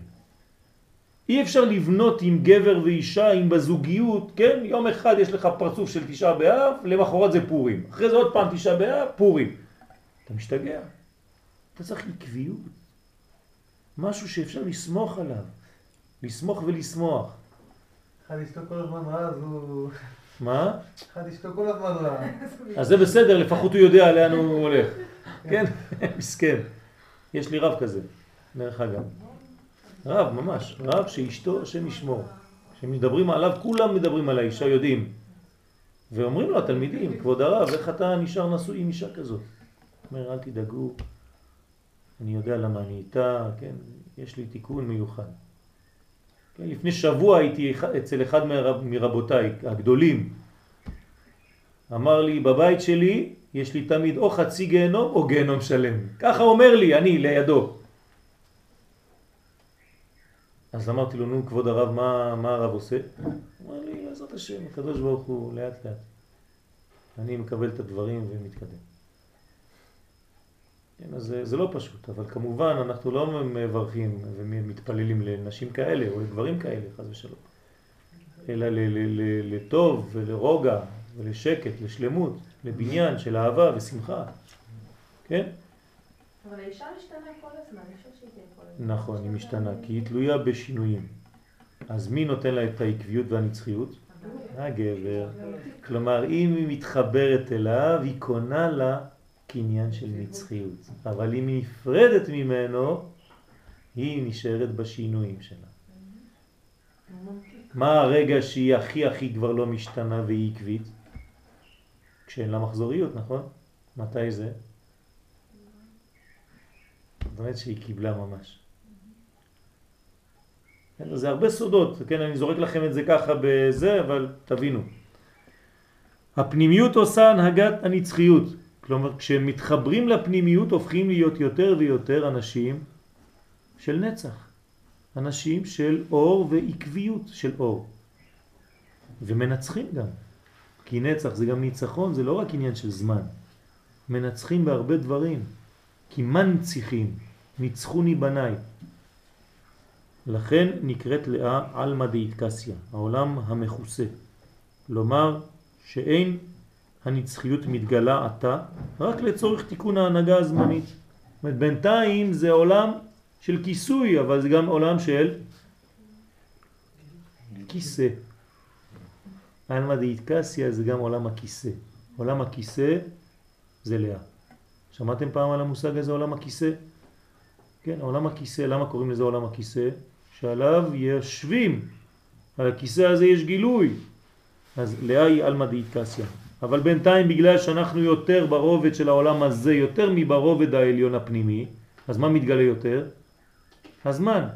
לעתיד לבוא, בעזרת השם, כשיבוא המשיח ויתגלה ממש במהרה בימינו, מה יתבטל? המושג של הזמן. למה? כי נגיע ליום שכולו שבת, זאת אומרת לנצח. הנצחיות תשלוט בעולם. יהיה אפשר לסמוך על אנשים. כן. אך אין העולם הזה זמן ממשלתה בעצם. אז בעולם הזה קצת קשה. כמה ימים יש בעולם הזה? שש אלף. והוא הרמז. שיטה אלפי שנים, הווה אלמה. כן, זה אותו עניין. כלומר, השישים והשישיות הם תמיד חטיבה אחת. שאלתם את עצמכם למה לא מוכרים בקבוקים של שבע? תמיד יש שישיות. יותר קל לסדר? יותר קל לסדר שש לא, לא, אל תדאג, אפשר לסדר גם שבע. אני אביא לך אנשים מומחים, יסדרו לך גם שבע. יש הרבה פטנטים לכל דבר. השביעי יכול להיות אפילו הידית. עכשיו זה לא הגאולה, התחיל עם השמיניות. כן, אז זה עוד מעט יהיה לנו גם כן. אבל כן אפשר לשאול למה לא שבע, זה עולם של שביעיות. נכון, אבל זה לא עולם של שביעיות. העולם של שביעיות הוא בעצם שש ואמצע. כמה נענועים יש לנו בלולב? כמה כיוונים? שישה כיוונים, אבל האמצע הוא השביעי. כשאנחנו אומרים שבע, שהעולם הזה הוא טבע ושבע, זה, עולם, זה שש ואמצע. בסדר? הייחוס. כן. שש דרגות חופש. כן. בעולם. נכון. אבל צריך ייחוס ולהתחיל לדבר. נכון. והעבדות, כמה שש שנים יעבוד, בשביעי אצל החופשי חינם, וכל המדרגות זה שש. אז זה בשבע שיוצאים ל... לחירות, נכון. זאת אומרת, בתחילת השבע. כלומר, סיום של שש. שש שלם. כן, מתי נכנסת שבת? כשגומרים שש. אחרי הצהריים היום בצהריים נגמור את השש וניכנס כבר בשבע, גם בשעה וגם בשבת. כן. אה, זה יהיה רק יום שישי. מה? זה יהיה רק יום שישי. מה? שנה הבאה כן, זה... רק יום שישי. למה יום שישי? כשאתה נכנס לשישי, מהאלף הראשון לאלף השני, איזה אלף אנחנו? לא, לפי יום העצמאות. באלף, שישי. כן, נכון. באלף שישי, כן. כשאנחנו, תשים לב, באלף הראשון, מ-0 עד אלף, באיזה אלף אנחנו? ראשון. מ-1000 עד 2000? מ-2000 עד 3000? מ-3000 עד 4? מ-4 עד 5? מ-5 עד 6? מ-6 אנחנו כבר בשישים, מ-5 עד 6. בסוף השישי. הבנתם? מערב שבת אנחנו כבר נכנסנו למעריזה.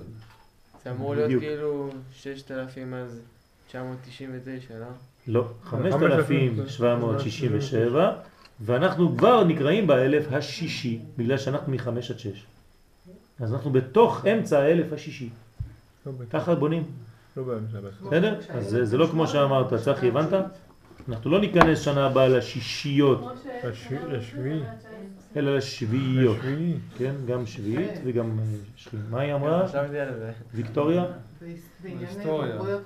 אה, זה מה שלמדתם אתמול ביחד? אשריכם. טוב. ונקראת רחל עקרת הבית אין לנו זמן כבר. ללמד שהנהגת העולם. הזה היא עצמיות עניינה.